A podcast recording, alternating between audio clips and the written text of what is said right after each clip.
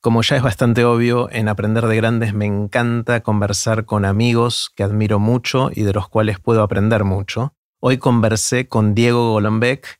Con Diego ya habíamos grabado un episodio de Aprender de Grandes hace cinco años y en todo este tiempo pasó mucho, pasó mucho en el mundo, en nuestras vidas, de cada uno de nosotros y en nuestra relación. Y hoy tuve una conversación fantástica con Diego. Hablamos de un montón de temas. Hablamos de ciencia, hablamos del tiempo, hablamos de desafíos que tenemos como sociedad y de muchísimas cosas más. Fue una conversación increíble en la que aprendí muchísimo.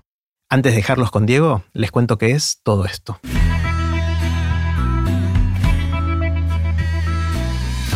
Esto es Aprender de Grandes, el podcast donde comparto lo que aprendo mientras intento aprender durante toda la vida y lo que converso con gente que admiro. Si te gusta este podcast, creo que también te va a gustar el newsletter de Aprender de Grandes. Es un email corto que mando todos los lunes con ideas para empezar la semana. Podés suscribirte gratuitamente en aprenderdegrandes.com. Puse los links de este episodio en aprenderdegrandes.com barra Diego 2022. Con ustedes, Diego Golombek. Hola Diego, ¿cómo va? Hola Jerry, ¿qué lo parió? Cinco años, ¿no? Cinco años, no se puede Tuve que ir a fijarme y no podía creer, la cantidad de tiempo que, pasó. Y pasó un montón, como decía, en nuestras vidas, en el mundo. Pasó rápido y aquí estamos. ¿Y qué aprendiste, Diego, en todo ese tiempo? Sé que es una pregunta grande, pero para ver es dónde lo enorme. Creo que aprendimos todos de todo, eh, en lo personal, en lo profesional, en lo sanitario.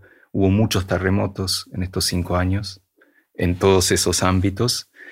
Em, yo aprendí un montón de cosas, la verdad, y todavía estoy ahí medio turulato procesándolas. En el medio de esos cinco años, bueno, obviamente tuvimos una pandemia, tuvimos cosas que nos hicieron reflexionar de todo, que jamás lo pensamos. Y en lo personal, eh, en lo profesional más que en lo personal, me pasó algo intenso, que es que estuve en el Estado, estuve haciendo gestión pública, que yo había hecho, pero un poco más de taquito, eh, sí, asesoro, dirijo esto o tal programa. Acá fue, no, no, vas y, te, te encerrás dos años. Fue tremendo, fue tremendo ese aprendizaje y al mismo tiempo haciendo malabares para mantener el resto, porque uno se siente muy rengo cuando deja algo y somos muy nabos ¿no? con eso, con, con poder dejar alguna cosa. Entonces, eh, agarramos algo, pero lo otro, bueno, no, no está ahí. No quiero soltar. No, quiero soltar. Eh, aprendí un poco a soltar, un poco, muy poco, muy poco, creo que eso lleva más de una vida, aprender a soltar. Pero aprendí que se pueden hacer cosas desde distintos lados. Por ejemplo, desde el Estado. Si mm. ese es un monstruo grande y pisa fuerte, es un elefante, y los elefantes se mueven, tardan. Mm. Los transatlánticos se mueven, tardan. Hay que maniobrar con mucha anticipación, prever todas las variables, que es complicadísimo, pero se pueden hacer y cada cosas. tanto parece un témpano cada tanto parece un témpano y no sabes de dónde vino. Claro. ¿sí? Y bueno, ahí estamos brindando de pronto en la cubierta y, este, no, no es nada, no es nada. Y este está más cerca. Eh, es, es, muy fuerte ese aprendizaje, es muy intenso y muy fuerte. O sea, a mí es, es, algo que me aterra, la posibilidad de, de hacer algo así. Las veces que lo consideré, yo mismo dije, no, ni loco me meto a hacer eso. Pero por otro lado, lo que escucho de gente que hizo experiencias como la tuya es que a través de eso es donde uno puede tener impacto grande, fuerte y realmente cambiar nuestra realidad, ¿no? Y sería maravilloso que te tentaras, porque creo que podrías hacer muchas cosas o poquitas cosas, no importa, pero, pero realmente con una escala que, no la ves en otro lado. Mm. Eh, sentir el Estado es fuertísimo. Uno lo siente como ciudadano cuando paga impuestos, cuando especialmente, vota, cuando vota, qué sé pero estar del otro lado del mostrador y quejarse un poco menos y ser el blanco de las quejas es fuerte, es fuerte y vale la pena.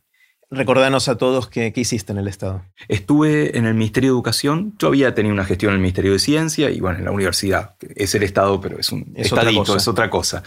Eh, estuve en el Ministerio de Educación dirigiendo el Instituto Nacional de Educación Técnica, el INET, que está a cargo de todas las escuelas técnicas y los institutos de formación superiores. Da vértigo, da tortícolis pensarlo.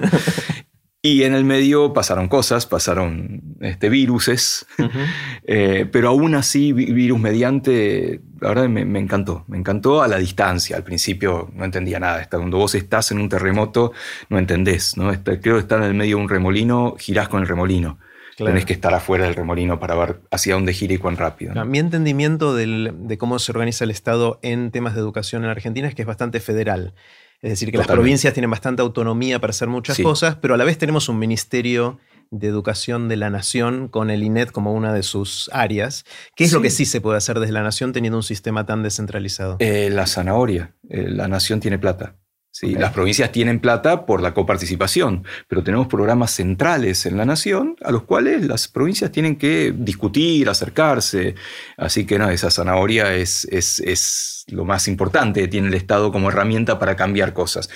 Construir escuelas, construir escuelas nacionales, eh, equipar esas escuelas, este, hacer programas de formación docente. Todo eso lo hace el Estado Nacional. también lo hacen las provincias, pero el Estado Nacional es muy fuerte. En Influye en eso. ¿Y pudiste mover algo de la aguja en dos años? No es mucho tiempo para un transatlántico.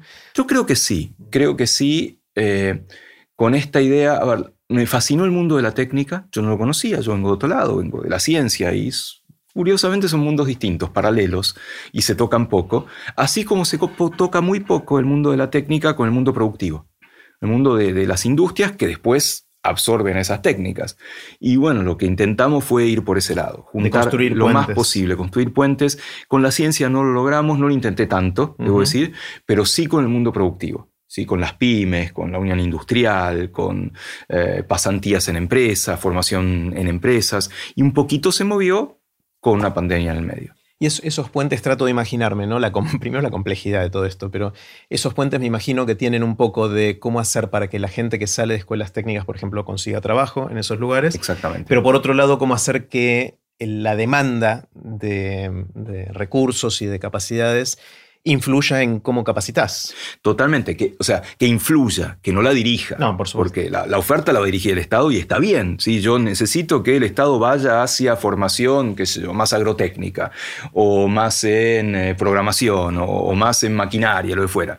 Bueno, pero después es cierto, la industria tiene otras necesidades y hay que acercar las puntas. De, eso se trata la gestión, ¿no? Acercar posiciones. Claro. Eh, Sí, una de las cosas que venimos escuchando es que justamente en áreas técnicas es donde hay más eh, brecha entre las necesidades de la industria, del desarrollo del país, etcétera, de los países, y lo que realmente tenemos, las ingenierías y las áreas técnicas. Eh, eh, para, recordar bien, el área técnica es gente que termina la secundaria y en vez de hacer una carrera, estudia una tecnicatura. ¿o que Incluye la secundaria. La, ah, secundaria, técnica, Ah, perfecto. Y después vos tenés un terciario, puede ser una tecnicatura superior, tenés formación profesional, que es otro mundo completamente. Es la formación de eso, de profesiones y de oficios, con gente con una instrucción muy variada. Hay gente que no terminó la escuela, gente que sí, y, es fundamental. Sin esa formación profesional, eh, las posibilidades de trabajo que tenés son muy bajas. O sea, si Argentina empieza a despegar en producción, bueno, necesita gente formada torneros, eh, soldadores, electricistas, enfermeras, un montón de gente hay que formarla. Todo ese es el mundo de la técnica. Es enorme, es inconmensurable en eso. Decime una o dos cosas que tengo que pensar y hacer bien a la luz de tu experiencia si decidiera meterme a hacer algo en el Estado, yo o la gente que nos escucha. Eh, planear mucho, mucho, mucho, mucho, mucho, mucho, y pensar que los tiempos se decuplican. ¿Decuplican quiere decir por 10? ah, mira, está bueno, nueva palabra, decuplican. bueno, se multiplican por 10. Eh, los tiempos son complicados eh, porque hay que hacer todo con chiquicientas herramientas y uno las odia, como corresponde, pero hay que planearlo de antemano. Y bueno, saber dónde ceder. Lo otro es... Eh, nosotros somos muy pleiotrópicos. El pleiotrópico es un gen que hace muchas cosas. Hay genes que controlan otros genes. Hay genes que hacen una sola cosa, fabrican una herramienta. Otros controlan otros. Y nosotros por naturaleza somos pleiotrópicos. Y quiero hacer esto y lo otro. Y no, la buena gestión es la que hace dos cosas. O sea, es elegir las dos batallas, que querés dar. Elegir. El buen guerrero sabe qué batallas pelear. Y en la gestión eso es importantísimo. ¿Querés hacer de todo? Es la garantía de que haces muy poco o lo haces mal o no haces nada directamente. Eh, yo me tenté mucho, yo me tenté mucho viniendo de, otro tipo de vida, viniendo de la ciencia, ahora vamos a hacer esto y lo otro y lo otro, y bueno, hicimos un poquito. casi de manera ingenua, ¿no? Pero a veces está buena esa ingenuidad para mandarse y después ves qué pasa. Eh, es como, como dice nuestro común amigo Dani Molina, que eh, para leer a Borges hay que haber leído a Borges, para hacer gestión hay que haber hecho gestión. Claro. Está buenísimo, está buenísimo. Eh, es un tema que a mí me aterra, me aterra, pero a la vez entiendo que es una manera de tener impacto. ¿no?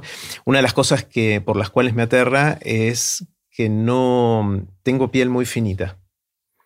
Eh, y entiendo que para, estar en el Estado hay que bancarse ataques de todos lados y yo me angustiaría. Sé que me angustiaría. Estamos empezando a tener práctica, ¿no? Porque las redes sociales nos, nos agruesan la piel también. Porque vos tirás una botella ahí y te rebotan cascotazos. Y es, indefectible esto. Si hagas lo que hagas, mucha gente puede ser más, más ingenua, discutir bien, pero la verdad que el mundo actual es un mundo de cascotes. la gestión es tremenda es tremenda en ese sentido, te pegan por todos lados. De hecho, yo tuve mucha injerencia en eh, las políticas de eh, aislamiento frente a la pandemia en las escuelas. Porque nada, me envidió el ministro, che, vos ayúdame con esto, habla mucho con el Ministerio de Salud, con el Ministerio de Ciencia. ¿Para las técnicas o para, para todas? Ah, mira, no sabía. yo estaba encargado de coordinar los protocolos de las escuelas. Y eran protocolos fuertes, eran protocolos duros, sí, de hecho. Y controvertidos, había gente que estaba de acuerdo. Absolutamente, mm. y está bien que sean controvertidos, pero eh, la verdad es que fue, fue duro y nos pegaron mal, por todos lados, por todos lados. Y hay que, hay que endurecerse, pero sin perder la ternura. ¿Y qué haces ahí? ¿Apagás las redes sociales para que no te impacten o las mirás y decís, no voy a prestar tanta atención? No contesto, no contesto eso seguro, pero no podés no mirarlas. El, que es más fuerte que uno, ¿no? Sí, por supuesto. Pero pega, pega. Cuando, cuando es mala leche, pega mucho. Cuando es una crítica fuerte, pega también y te hace pensar. Está buenísimo. Una crítica constructiva para... para Quizá tienen razón. Sí, pero cuando es, cuando es de mala leche, pega feo. Mm. ¿Y volverías en el futuro a hacer algo así o, ya está? Eh, no algo tan grande posiblemente, abarcaba demasiado. Ah no algo que me dé tanto síndrome de impostor, mm. porque claramente yo venía de otro palo y me lo hacían saber todo el tiempo, eh, lo cual es buenísimo porque mirás el mundo desde otro lado y puedes hacer cosas distintas, pero también necesitas este, mucho más conocimiento del territorio me ayudaron muchísimo, la verdad que tuve un equipo extraordinario, las provincias son extraordinarias, ir a una escuela técnica y mm. entender ese mundo es, es hermoso. Pero sí, sí, sin duda lo haría de nuevo, más acotado y más cerca de lo que pienso que puedo aportar de primera, sin tener que aprender tanto. Aprendiendo siempre, pero sin tener que aprender tanto de movida. Claro, aprovechar más tu bagaje y lo que ya sabes y todo eso.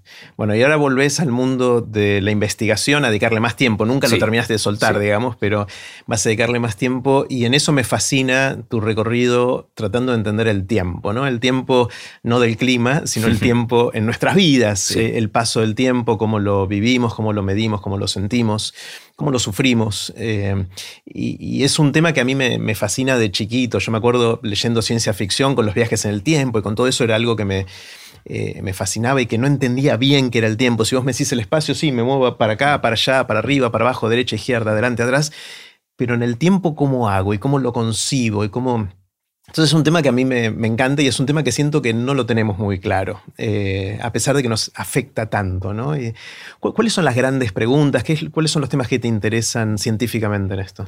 mi, interés es el mismo del tuyo, es ese de leer o ciencia ficción o más adelante ensayos o, ver obras plásticas, obras artísticas o, el cine, el cine mismo, ¿no? esa, esa magia de que las cosas se muevan y vos no te des cuenta. ¿no? Es muy loco todo eso. Y, de hecho creo que eso fue la motivación para estudiar el tiempo. Yo me metí en biología sin saber por qué, no, tenía mucha idea, y en un momento apareció el cerebro y el tiempo, y en el mismo lugar. Ah, bueno, ah, bueno. Y fue maravilloso. Y a partir de entonces ando buscando ese tiempo ahí perdido. Hay muchos tiempos, muchas formas de abarcar el tiempo. Yo la abarco desde la biología, ahora un poco más amplia, porque incluye la psicología, algo de sociales por ahí, los físicos van por otro lado y es inentendible. ahí, hay que tirar la toalla, ¿sí? no, cuando te, un físico te habla del tiempo, decís sí, ajá, sí, not and smile, eh, porque es, están en otra cosa, están realmente pateando en el tablero de, de, qué quiere decir el tiempo. Fíjate que algo que se supone debería ser básico para la cultura, las cosas de Einstein, y no, no son básicas para la cultura, no están en la escuela. Eh. Pero también es, es, verdad que no impactan tanto en nuestro día a día. O sea, no, creo que saber relatividad te ayude, a, sea una herramienta para la vida diaria. Totalmente de acuerdo pero es algo que intriga, ¿no? Mm. que intriga y no lo logramos comprender, estos experimentos de pensamiento y los trenes y eso que vos estudiaste en algún momento. Eh, pero bueno, saquemos a los físicos, que como bien sabes. Pero, pero todavía no, voy a dejarlo un, segundo a los físicos, porque te cuento una de las cosas que más me impacta, yo habiendo estudiado física y habiéndole dedicado bastante tiempo a esto, eh, es esta esta pequeña paradoja que hay entre que, por un lado, las ecuaciones de la física son simétricas respecto al tiempo, es decir, eh, que el tiempo vaya para adelante o para atrás da lo mismo. Sin embargo, nuestra experiencia subjetiva es que recordamos el pasado pero no el futuro. Entonces hay una asimetría en nuestra vivencia del tiempo que no se refleja en las ecuaciones de la física de manera obvia. Y eso es una de las grandes paradojas o grandes discusiones de la física y de la filosofía también, porque se empieza, ahí, ahí llega un momento que es difícil de hacer experimentos con esto, entonces hay que empezar a filosofar. Eh, lo tiro ahí como una, una de las cosas que a mí me, sea, la filosofía sería física de bar, un poco. Sería donde termina, donde no, no, puede llegar la física y ahí vengan filósofos a ayudarnos. Claro, a mí yo veo la filosofía como masajear las preguntas para sacarle todo el jugo posible hasta que se puedan hacer experimentos. Está buenísimo, sí, está buenísimo, está buenísimo. Pero bueno, Ahora, ahora que sí los dejamos un poco de lado para no, no, marearnos, desde la biología hay muchísimo tiempo, es obvio, ¿sí? Eh, el tiempo de desarrollo, nacemos, morimos y en el medio pasan un montón de cosas, bueno, eso es una rama de la biología. Estudiar cómo pasan esas cosas, cuán rápido, cuán lento, qué, qué cosas se tienen que dar en determinadas ventanas, en determinados momentos, cómo es algo previo a nacer y qué pasa si es indefectible morirse, todas esas preguntas del desarrollo. También hay preguntas con respecto a, al tiempo del lado de adentro, el tiempo subjetivo. ¿sí? Eh, ¿Hace cuánto estamos charlando? Y bueno, uno tiene alguna idea, ¿qué serán? Siete minutos, no sé, no, tengo idea, sí, lo, que fuera. Pero la pegamos bastante bien. ¿Y por qué? ¿Por qué hay algo acá adentro que dice pasaron siete minutos y no tres horas o 40 segundos? ¿Y cómo funciona ese algo? Esa es una de las grandes preguntas de, estos, de estos tiempos del lado de adentro.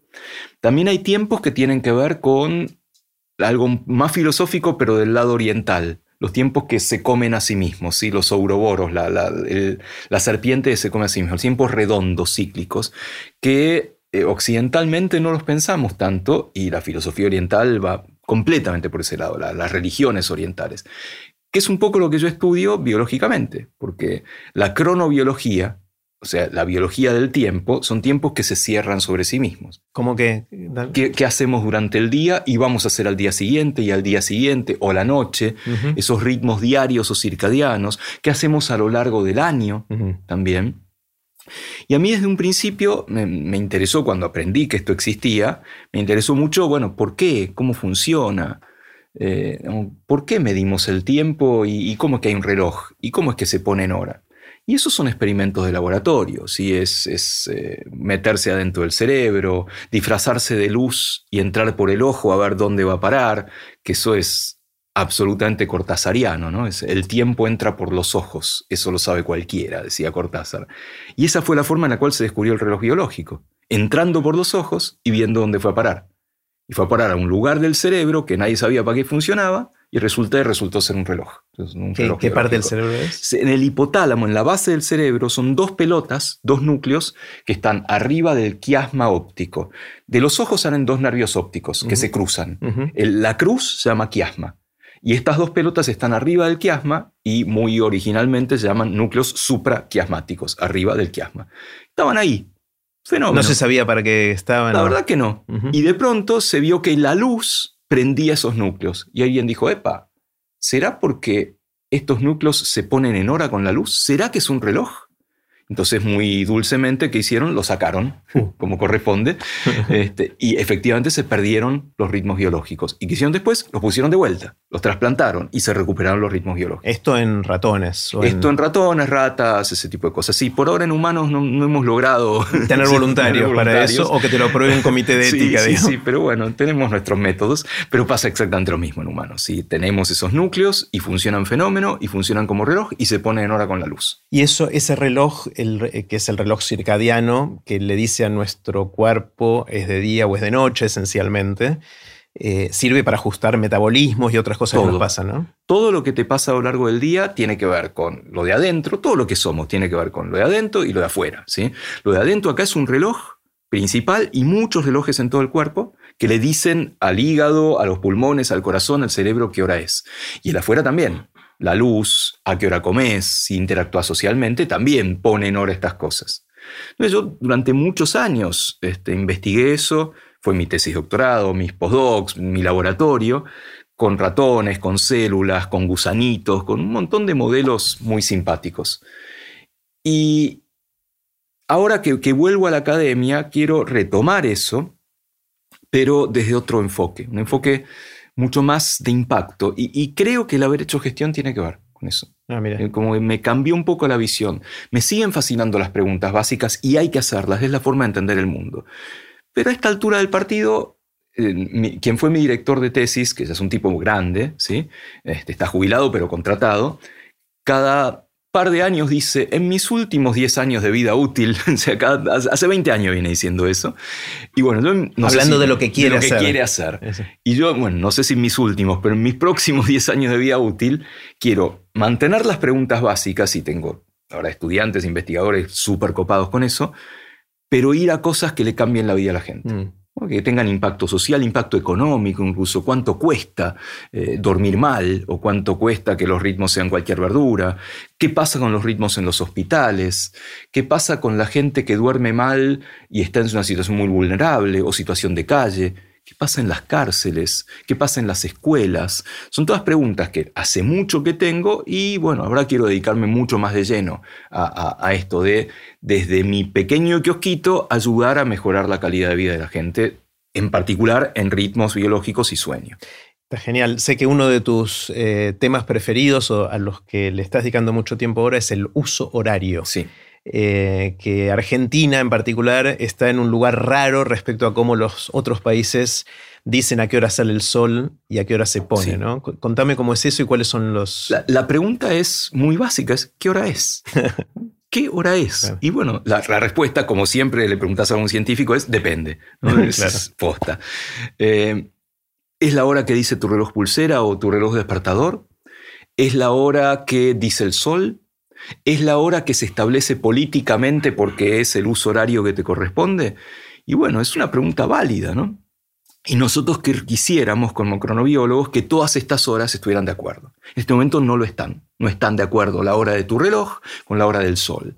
A la hora que el, el reloj dice que es el mediodía, el sol ya pasó de ahí arriba. Esto estamos hablando específicamente de Argentina. De Argentina, de Argentina y muchos otros países. ¿eh?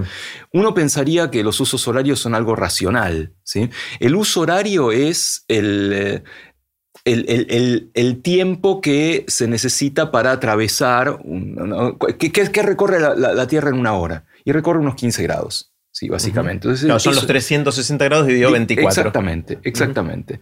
Y eso es una, convención, es una convención, pues podría haber sido, nada, que midiéramos distinto, lo que fuera. Esa convención es de 1800 y pico. Esa convención fue necesaria cuando el tiempo local no alcanzaba. Antes era muy fácil, vos no salías de tu pueblo. Y la hora es la hora que... El, el reloj del campanario. campanario que se ponía en hora cuando el sol estaba ahí arriba y no daba sombra en un palo. De pronto aparecen los trenes y los trenes mm. van muy rápido. Entonces vos partís a cierta hora, llegás a una ciudad a cientos de kilómetros de distancia y tu hora es la del pueblo anterior, pero el mediodía ahí es otro. ¿qué hago? ¿A qué hora llega? ¿Qué le digo a la gente? ¿Qué le digo a la tía que me vaya a buscar a la estación? Y ahí se puso en esta convención diciendo, bueno, tenemos que poner horas estándares, que todo el mundo sepa qué hora es y si se mueve, qué hora va a ser Se adoptó después de algunos cambios el meridiano de Greenwich como meridiano cero y a partir de eso se dividió el mundo en estas fracciones, estas fracciones de, hora. Si es así, Argentina debiera estar en una fracción determinada, ¿sí? Para que se parezca lo más posible al sol arriba al, mediodía. arriba al mediodía. Esa hora es cuatro horas al oeste de Greenwich. Cuatro usos horarios al oeste de Greenwich. Lo que debería ser. Lo que debería ser. Y de hecho fue así. Cuando nos adherimos a la convención en 1920, nos adherimos con UTC, Unión de Tiempo Coordinado, ¿sí? Eh, sería menos cuatro. Cuatro horas al oeste de Greenwich. Fenómeno, todos contentos. Después empezó a verse que había una oportunidad para ahorro energético si vos corrías el uso horario del lugar hacia más tarde o hacia más temprano. Y hacia la década de, bueno, ya hacia el 30, 40, se empezó a correr un horario de verano hacia el uso horario menos 3, o sea, un poco más cerca de Greenwich, corrernos hacia el este. Y se empezó a alternar verano-invierno, verano-invierno, con esta idea de que se ahorra energía, teniendo más luz en verano, más luz a la mañana en invierno, ese tipo de cosas. En un momento se dijo, ¿sabes qué? Estamos ahorrando muy poco. No, no, no demos más vueltas, pues le complicamos la vida a la gente. Quedémonos en un uso horario. Y en lugar de quedarnos en menos 4, nos quedamos en menos 3. ¿sí? No solo eso. Después del menos 3 se volvió a hacer uso horario de verano. Pero uso horario de verano más hacia el este todavía, menos 2. Ah estar en el medio del Océano Atlántico. ¿sí? O sea, si, si menos 3 es Brasil, menos 2 es el Océano Atlántico. Por suerte eso no se hace más, pero nos quedamos en menos 3. ¿Esto qué implica? Que eh, el mediodía para el Sol es las 12 cuando el Sol está ahí arriba. El mediodía está ocurriendo ahora una hora más tarde, ¿sí? a la una del mediodía. Y en invierno peor todavía, ¿sí? pues el, fotoperiodo se corre también un poquito. Entonces, la verdad que estaría bueno tener un único uso horario en todo el país. Casi todo el país es atravesado por el menos 4. Hay una franjita en la cordillera de menos 5, o sea, está peor todavía, ¿sí? Pero al menos tener un uso horario que corresponda más. Ganaríamos mucha más luz a la mañana. Y ahí entra la cronobiología. Mm. Esa luz a la mañana es la nafta del reloj biológico. Lo pone en hora, le dice, tenés un día por delante, gana energía, mejora el estado de ánimo, estate más alerta. Tiene una contra ganás luz a la mañana, la perdés a la tardecita. Y a la gente eso no le gusta. Argentina en particular es un país muy nocturno, muy noctámbulo. Cenamos muy tarde, nos vamos a dormir muy tarde, el prime time de la tele es muy tarde. Entonces, robar esa hora de luz a la gente le gusta mucho menos. Ahora hay que ver si es causa Perdón, hay que ver si es causa consecuencia, ¿no? Porque puede ser que seamos tarde porque corrimos el, uso, ¿no? Porque mira, por ejemplo, el hora de comienzo de trabajo. Sí. En Estados Unidos es típico trabajar de 8 a 5. Acá es típico trabajar de 9 a 6. Es cierto. Que es justo la hora de diferencia. Es cierto. O sea, no siempre pasa eso, en las escuelas entran más temprano, sí. etcétera, pero, pero hay que ver si es causa o consecuencia. ¿no? Parece que nos adaptamos un poquito a ese error en Puede el ser, aún así hay mucho de cultura. La, cena a las 9 y media, 10 de la noche es, es muy argentino, herencia española muy posiblemente. Y, en el resto de Latinoamérica se cena tarde, pero no tan tarde como en Argentina. Uruguay es muy parecido posiblemente. Chile, Bolivia, Paraguay son un poquitito más temprano. yo me acuerdo en Estados Unidos la primera vez que me dijeron vamos a cenar y eran las 6 de la tarde. Eh, no entendía muy bien dónde estaba parado en, todo eso. Pero cuando vivía afuera le agarré el gustito a eso de no irme a dormir con la panza llena. Y desde el punto de vista de la cronobiología, sospecho que patea a favor, ¿no? Muy a favor. Hay toda una escuela ahora de esto que se llama eh, TRF, Time Restricted Feeding, alimentación restringida por el tiempo. Lo que dicen es, somos bichos diurnos. Nuestro cuerpo está preparado para ingerir alimentos durante el día y en una franja horaria. Eh, nuestros antecesores y antecesoras no tenían un snack viendo Netflix a las 12 de la noche, ¿sí? Eh, o peor aún, sí, lo cual ya empieza a ser más complicado, no se despertaban a las 3 de la mañana y comían una pata de mamut. O tenían que trabajar de noche porque había turnos. Que trabajar de noche porque había luz eléctrica. Claro. Edison inventó la luz eléctrica para ganarle al sueño, él lo dice eso, quiero ganar la tiranía del sueño. Entonces esta escuela está encontrando muchas evidencias de que si vos concentraras tu horario de alimentación en un lapso de relativamente pocas horas durante el día, todo anda mejor. Culturalmente para nosotros es imposible, porque ponerle ese lapso fuera enorme, de 12 horas, ¿sí? Tendrías que estar desayunando, no sé, a las 7 y a las 7 terminando de cenar cosa es imposible para nosotros culturalmente. Mm. Pero al menos, ¿sí? Restringir un poco el, rango de alimentación y no comer más tarde, el snack nocturno bien tardío, esa es una porquería. Te hace mal, te hace engordar de más, lo metabolizás mal y dormís mal, que además tiene otras consecuencias. Sí, eh, mencionaste a Edison y la idea de luchar contra el, sueño, eh, y es algo que culturalmente lo tuvimos durante un montón de tiempo, de gente muy famosa que decía con mucho orgullo, yo duermo cuatro horas por noche, o ese tipo de, cosas que hoy sabemos que es nefasto, ¿no? Porque nos hace mal en un montón de dimensiones y todo este estudio del tiempo y la cronobiología y todas estas cosas que nos impactan, entiendo y sospecho que tiene mucho que ver o, influye en pensar cómo dormir mejor también, ¿no? Definitivamente, el, sueño ha cambiado mucho de estatus, ¿sí? Siempre fue un lujo. ¿sí? La, gente que podía dormir es la que no tenía que levantarse a las 5 de la mañana a ordeñar las vacas, básicamente. ¿sí? Eh, y, se sigue considerando culturalmente un lujo. Los que duermen mucho son vagos, ¿sí? tiene, tiene mala prensa el sueño. Bueno, en los últimos pocos años, te diría 20 años por ahí, aprendimos muchísimo sobre el sueño, sobre la importancia que no es solamente descansar. De hecho, ni siquiera es tanto descansar, porque cuando vos haces mucha actividad física no dormís más. Y cuando estás al pedo todo el día, no dormís menos. ¿sí? Por tanto, no es solamente descansar. Y sabemos muchas cosas, sabemos que durante el sueño, no durante la noche, sino durante la noche y el sueño, las dos cosas juntas, el sueño, el cuerpo se repara, ¿sí?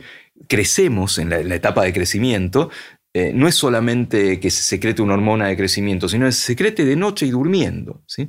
Sabemos que se fijan las memorias. Si vos eh, tenés un examen mañana y no estudiaste, lo peor que puedes hacer es quedarte estudiando de noche. Estudia un cachito andate a dormir y roga que te tomen ese cachito. Si por lo menos de eso te vas a acordar. Se mejora el sistema inmune, el sistema circulatorio, el sistema metabólico. Si vos comés lo mismo y dormís mal, engordás mucho más que si dormís bien. ¿sí? Incluso la luz de noche influye sobre el metabolismo. Si vos te vas a dormir con la tele prendida, ¿sí? pues te pusiste a ver tele en la cama y te dormiste, esa luz hace que engordes.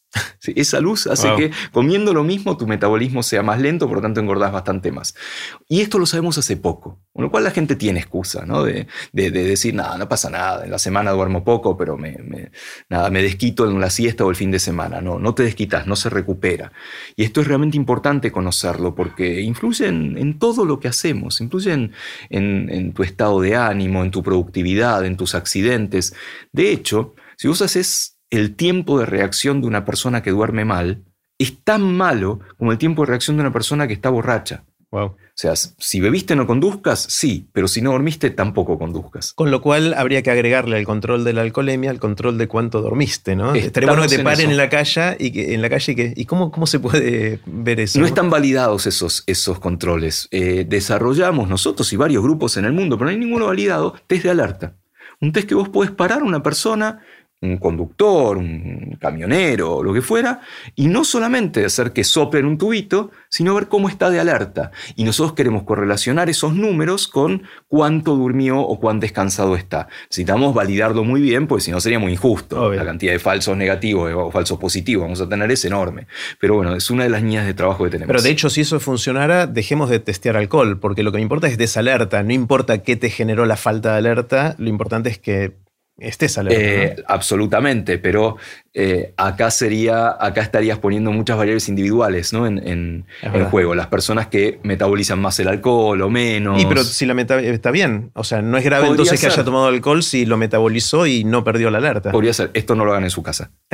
no, escuchen a Jerry. No, está este, bien, pero. No, hay gestión en estas cosas. No, no, pero pensando así conceptualmente a la larga, no o sea, porque hay otras formas de perder la capacidad de reacción, como las drogas o haber dormido mal o estar escuchando música.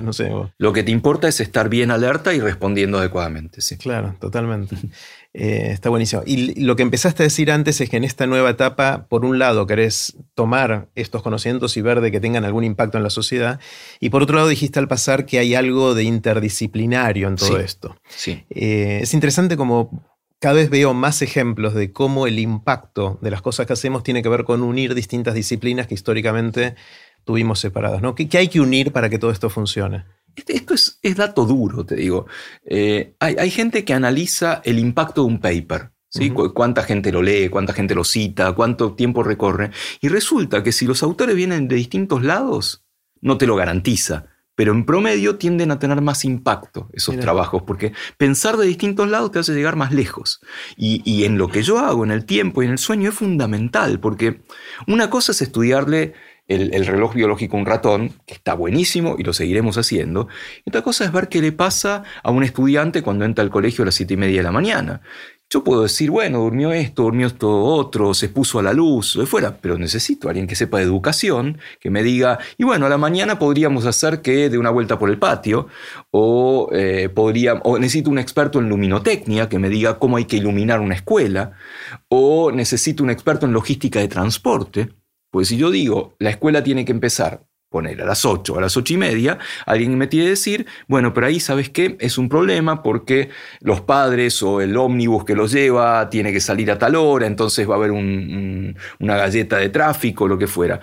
Es imposible abordar un problema, casi te diría, por, por, por puntual que sea. Por ejemplo, el horario escolar sin múltiples miradas. Y esto no lo sabíamos antes. Yo podía ir a decir, hay que empezar el colegio a las ocho y media de la mañana. Y la gente miraba y decía, ¿este dónde salió? Este no entiende nada. Y tenían razón. La única forma de hacerlo es juntar gente. Otro ejemplo, eh, los problemas de sueño, problemas de ritmos o de desfasaje son muy caros. ¿Sí? Mm. Si vos calculás cuánto le cuesta a un país los problemas de sueño por productividad, por accidentes, por internaciones o lo que fuera, hay un cálculo que es en Estados Unidos más o menos el 1% del PBI, un fangote de plata, fangote de plata. Bueno, Ahora estamos haciendo eso acá, juntándonos con quién? Con economistas, con estadísticos, con gente que sabe de estas cosas, con sociólogos que saben de estas cosas, y decir, mira, los problemas del sueño Argentina le cuestan tanta plata. Hagamos una campaña de concientización, hagamos empujoncitos, nudges para que la gente sepa de qué se trata, y no solamente porque la gente va a estar mejor, porque el país va a estar mejor y, vamos a tener plata para gastar en otras cosas. Mm. Me encantó otra cosa que dijiste al pasar y esto de que los papers o los artículos científicos que tienen como coautores a gente de distintas disciplinas suelen ser más citados. Y, esto me, encanta porque cuando a veces nos hacemos preguntas de qué hace que un paper sea más citado y la respuesta es algo que no esperábamos, como yo no hubiese esperado que esa sea la respuesta, eh, me, genera como admiración, una, una o sorpresa. Algo parecido, asociación lateral, es que hicieron un análisis hace unos años, no tanto, hace 8 o 10 años, de cómo identificar en Twitter las noticias falsas. Eh, y entonces hacían, o sea, hicieron distintos estudios respecto a si era cómo estaban redactadas, los verbos que usaban, los signos de admiración, si usaban palabras más o menos emocionales, etc. Y resulta que Ninguna de todas esas predecía cuál iba a ser falso o no.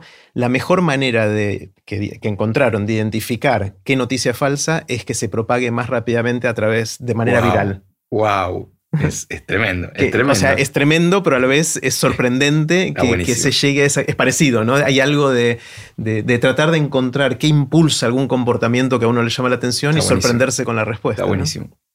Eso partió en el, cuando fue el atentado en la maratón de Boston.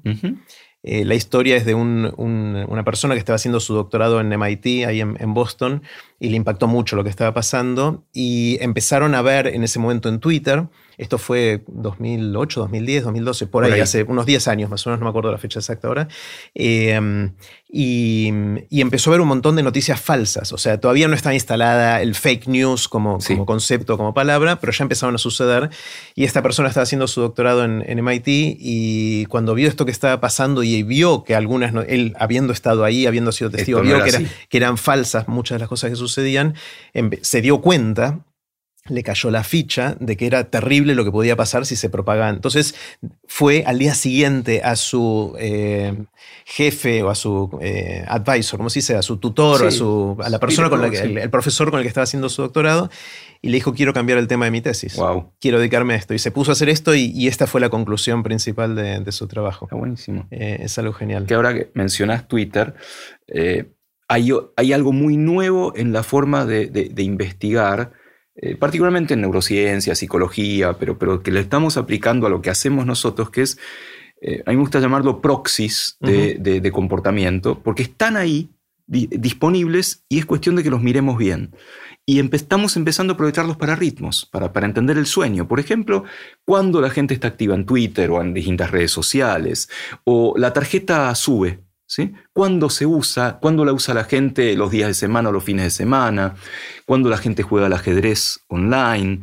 Eh, ¿Qué pasa con los horarios escolares? Un montón. Eh, ¿qué, ¿Qué pasa con el uso del celular? Es un montón de datos recontramasivos que la gente los está aprovechando muy bien. Los físicos los están aprovechando muy bien, la gente de computación, de, un montón de cosas. Nosotros ahora estamos empezando a pensar cómo aprovecharlos para entender el comportamiento de mucha gente a lo largo del día o a lo largo del año. Es una fuente, es un tesoro de datos. Eso una vez que aprendamos a domarlo. Está genial. Y también sospecho que permitiría eso hacer un diagnóstico o revelar eh, el ritmo circadiano de cada uno, la propensión de ser, como siempre decimos, alondra o búho o ese tipo de cosas, sí, ¿no? Sí, es igual. Esto te permite cosas individuales, pero la fuerza de esto es en lo poblacional. Claro. ¿sí? Por ejemplo, entender, hay un, hay un concepto que se llama jet lag social. ¿Sí? El jet lag, cuando volás y llegás a un lugar y para el mundo es una hora, para vos es otra y estás medio zombie. ¿no? Entonces decís, che, esto era la, la Gioconda o la Torre Eiffel. ¿no? El primer día querés recorrer todo. ¿no? Eh, pero te puede pasar sin moverte de tu casa. Cuando la hora de tu reloj despertador es distinta de tu reloj endógeno, o sea, no te despertás a la hora que vos querés, sino a la hora de la alarma, hay un desfasaje. Eso se llama jet lag social. Una forma de medirlo es cuán distintos somos los días de semana versus los fines de semana. Que solemos acostarnos más tarde. Nos acostamos más tarde y nos despertamos más tarde, porque respondemos más a nuestro reloj endógeno que al despertador.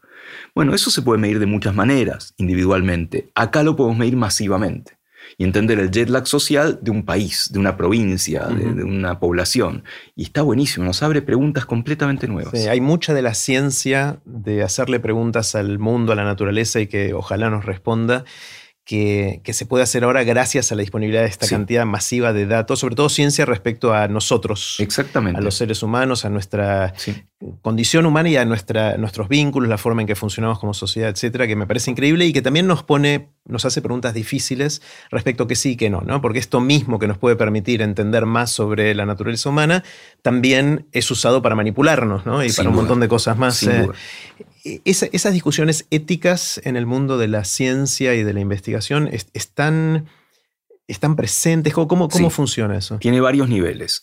Uno es el básico. ¿sí? Cuando vos haces algo, sea con animales o sea con humanos, tenés que hacerlo bien ¿sí? y no dañar. Eso es lo básico y eso se evalúa. Y la verdad que funciona muy bien. Mm. Yo debo decir que este, funciona. Usamos los métodos, los medios que estén a nuestro alcance para que las cosas se hagan bien, se hagan adecuadamente. Ese es un primer nivel. ¿sí? Después hay otro nivel que es, nosotros permanentemente estamos haciendo preguntas, a veces encontrando alguna respuesta y poniéndola ahí a disposición del mundo. Mm. Y ahí decimos, ya está, cumplí mi, ya está, yo ya cumplí mi rol como científico. ¿Y después qué pasa? ¿Qué pasa con esos datos? ¿Qué pasa con esa información que vos pones disponible? Eh, ¿Alguien se la apropia? ¿Alguien la patente? ¿Alguien la usa bien? ¿La usa mal? Eh, y la verdad es que eso no funciona tan bien. Nosotros nos sentimos muy, nos sentimos chochos con que cumplimos nuestro rol de sacudir a la naturaleza preguntazos y obtener alguna respuestita. Y nos desentendemos. Después vamos hacia otra pregunta. Y me parece que ah, tendríamos que repensar un poquito eso también. Sí. En, parte eso es algo que conversamos bastante la vez pasada, que tiene que ver con la difusión. Sí. Eh, hay un, siempre me olvido, no es difundir la ciencia, tiene otro nombre, ¿cómo es? Comunicar, comunicación pública. Eso, comunicación pública de la ciencia. Sí. Eh, y hay otro aspecto que tiene que ver con la integración hacia la producción y, todo lo que tenga impacto directo, que es mucho de lo que estás tratando de hacer en esta nueva etapa de tu carrera, ¿no? Eh, es que justamente, poner, yo puedo encontrar datos de la gente duerme así, asá, poco, mucho, en tal horario, y lo puede tomar cualquiera, sí, obviamente. De hecho, así como Edison peleaba contra el tiempo, el presidente de Netflix muy famosamente dijo lo mismo, mi competidor es el sueño, y le va a venir bárbaro que yo le diga, la gente duerme a esta hora, se ilumina con tal cosa, y tendríamos que cuidarnos un poquito, me parece. Claro, porque toda esta información se puede usar para el bien o para el mal. ¿no? tenemos nuestros métodos. Exactamente. Bueno, la otra cosa que me fascina, en la cual vos estás muy activo, por lo menos desde mi punto de vista, de, donde yo te veo, eh, es un puente muy interesante que a mí me fascina, que es entre la ciencia y el arte. Estamos entrando a otro temón. Sí. Eh, muchas de las conversaciones que tuve acá en Aprender de Grande fue con científicos que hacen arte o artistas que hacen ciencia o cosas combinaciones de todo eso, porque me parece que ahí hay un terreno fértil espectacular. Vos lo haces bastante desde la palabra, eh, en distintas formas, de, escribir o de contar. Eh, ¿En qué andas pensando en este tipo de, puentes adicionales? Em, eso es, un poco parte de, mi historia de cómo llegué a la ciencia sin saber cómo. y, la alegría de poder aprovechar otros intereses, otros gustos, de poder meterlos en la misma bolsa y que pase algo, ¿no? Eso es, eso es lo que siento que, más me llena cuando sale y cuando no sale lo sigo buscando. Eh, efectivamente, mi, arma artística es más la palabra, pasé por distintos lugares, pasé por la música o el teatro, el teatro también tiene mucho de palabra, eh, y hay cosas muy poderosas ahí el poder de la ficción para contar la ciencia, el poder del teatro, de la música, de la ópera para contar la ciencia. Todo esto puede confluir en ambientes muy específicos como museos. Estamos armando un museo nuevo ahora, por ejemplo, que va a tener también mucho de, ciencia a través del arte o esto. Eh, mencionaba, por ejemplo, en esto de, ópera, y te lo cuento muy concretamente, terminamos una ópera que, que es un proyecto de hace por lo menos 15 años. Eh, es una ópera sobre Darwin, sobre Darwin en la Patagonia, eh, que la verdad estoy chocho, estoy contentísimo. No sé cuándo se va a estrenar, cuándo lo vamos a poder poner, pues bueno, eso ya es otra historia. Eh, la, música la hizo un gran compositor contemporáneo, yo no conocía, Mariano Fernández, tiene una trayectoria bárbara. La dirección la hace Marcelo Lombardero, que es top, así el director de ópera. Y vos eh, hiciste el, libreto, el, libreto. El, guion, el, libreto, y bueno, trabajamos los tres juntos también alrededor de esto. Y me encanta, la verdad, me encanta esto como, como, como idea. Estoy trabajando lo, lo, ves, lo, ves, lo, ves, como una oportunidad de difundir la vida de Darwin, o sea, es que llegue a más gente de otra manera. En este caso en particular, el objetivo es difundir la vida de Darwin y difundir también la ópera. A mí me llegó mm. viejísimo la ópera. ¿sí? No, todavía no la entiendo del todo, pero un arte que conjuga todas las artes, epa, epa, ¿para de qué se trata? Claro, lo que pasa es que te enfrentan con señores que en lugar de decir buen día dicen ¡Oh! y no entienden nada, ¿no? Eh, pero entenderlo de otro lado. no es muy amigable aterrizar en la ópera, ¿no? No, hay que ir de a poco y con buena guía. Y esto podría ser una buena guía, esto y muchas otras cosas. El teatro lo mismo. La, potencia que tiene el teatro para comunicar no la tiene nada. Hay dos obras que a mí me pegaron mucho. Una era Copenhague. Obvio. Y la otra Galileo Galilei. esas dos obras eh, de las que vi de cómo meter la ciencia a través del teatro son las que más me volaron la cabeza. Copenhague, ¿sí? Boris Heisenberg, hablando de física cuántica, no entendemos nada, pero nos pega de una manera que no te lo pega leyéndolo, no te lo pega una película. Hay algo con el teatro, con esa, esa presencia que tenés ahí que no lo tiene nada. Mm. Y, tenemos que aprovecharlo muchísimo más con el teatro, con las novelas, con la música. Estoy trabajando en otra idea con un querido amigo que, dirige una compañía de teatro hace mucho en Francia, que es teatralizar el último teorema de Fermat que es algo de nuevo, vos lo lees y te cuentan esto de que Fermat escribió en el borde de la hoja algo, y dicen, no, no. Bueno, y toda la historia de, de, de, de, de descubrir el, el, teorema y todo lo que le llevó, bueno, no se entiende. Bueno, pongámoslo en teatro a ver qué pasa. Teatro, perdón, ¿la parte de Fermat o la resolución ahora hace es las dos, 15, 20 años? Es las dos, de jugar entre las dos, jugar entre las me encanta, me encanta. De hecho, bueno, el, último teorema de Fermat, el libro. El libro de Simon Singh, es, hermoso, es, genial, es, uno de mis libros favoritos de, toda la vida. Realmente está tan bien ese libro. Sí, sí, sí, que eso cuenta esencialmente el te metes en la, en la Wiles, se llama, ¿no? el, matemático que, lo, que lo probó, eh, te metes, es como un, un thriller de matemática, cosa totalmente, que... Totalmente, sí. Que me encanta. Y de esos, ya que estamos hablando de esto, hay otro que me encanta, que no es tan conocido, que es un libro que se llama Longitud. sí, de Dava Sobel. Sí, ah, mira, mira qué bueno, qué bueno hermoso que lo, libro, Hermoso. A mí me encantó y la gente no, no, es muy conocido ese libro. No, eh, y, yo creo que, que, le fascinaría a la gente. Hay, hay un... E, eso, eso es más divulgación científica, comunicación pública. Hay un, un género literario que se ha dado en llamar ciencia en ficción, okay. que es ficcionalizar la ciencia un poco. Eh, Guillermo Martínez lo hace todo el tiempo. El teorema de Fermat es un protagonista de Crímenes Imperceptibles, claramente. Eh, hay un autor este, mexicano que es extraordinario, se llama Jorge Volpi, escribió una novela que se llama En busca de Klingsor, que es la búsqueda de la bomba atómica por parte de la Alemania nazi. Y a partir de ese libro, que es maravilloso, lo llaman a Jorge al Congreso de Física a charlar. Hay puentes que se forman a través de, la literatura que son increíbles. Ni hablar de Borges siendo citado por papers científicos. ya teníamos que llegar a... sí, es uno de los más citados por todos los científicos, claro. te, La deja, te la deja picando, la verdad. Y él lo hizo intuitivamente, porque no sabía mucho de ciencia. No, y él, este, era, tenía una falsa modestia importante, Jorge, pero cuando le preguntaban le decía, no, no, comprendo muy poco sobre estas cuestiones. Pero hay, hay, un libro de Alberto Rojo, uno de los de la física en la vida cotidiana, que él cuenta que se encontró con Borges en una confitería con su papá, y el papá le dice, vamos a saludarlo. Y, y, Alberto le dice, bueno, estoy estudiando física. Y dice, ajá, qué interesante. Le dice Borges, siempre me ha fascinado el tema del barómetro. Eso puntualmente el barómetro. es buenísimo, es buenísimo, sí. Eh, genial, genial. Eh, sí, a mí yo creo que hay mucho por explorar en, el arte, la ciencia, los puentes, eh, y creo que, que no solo entre arte y ciencia, sino cualquier otra disciplina tradicional, histórica, cualquiera de esos hilos, tendiendo un puente casi al azar con cualquier otro, surgen cosas interesantes, ¿no?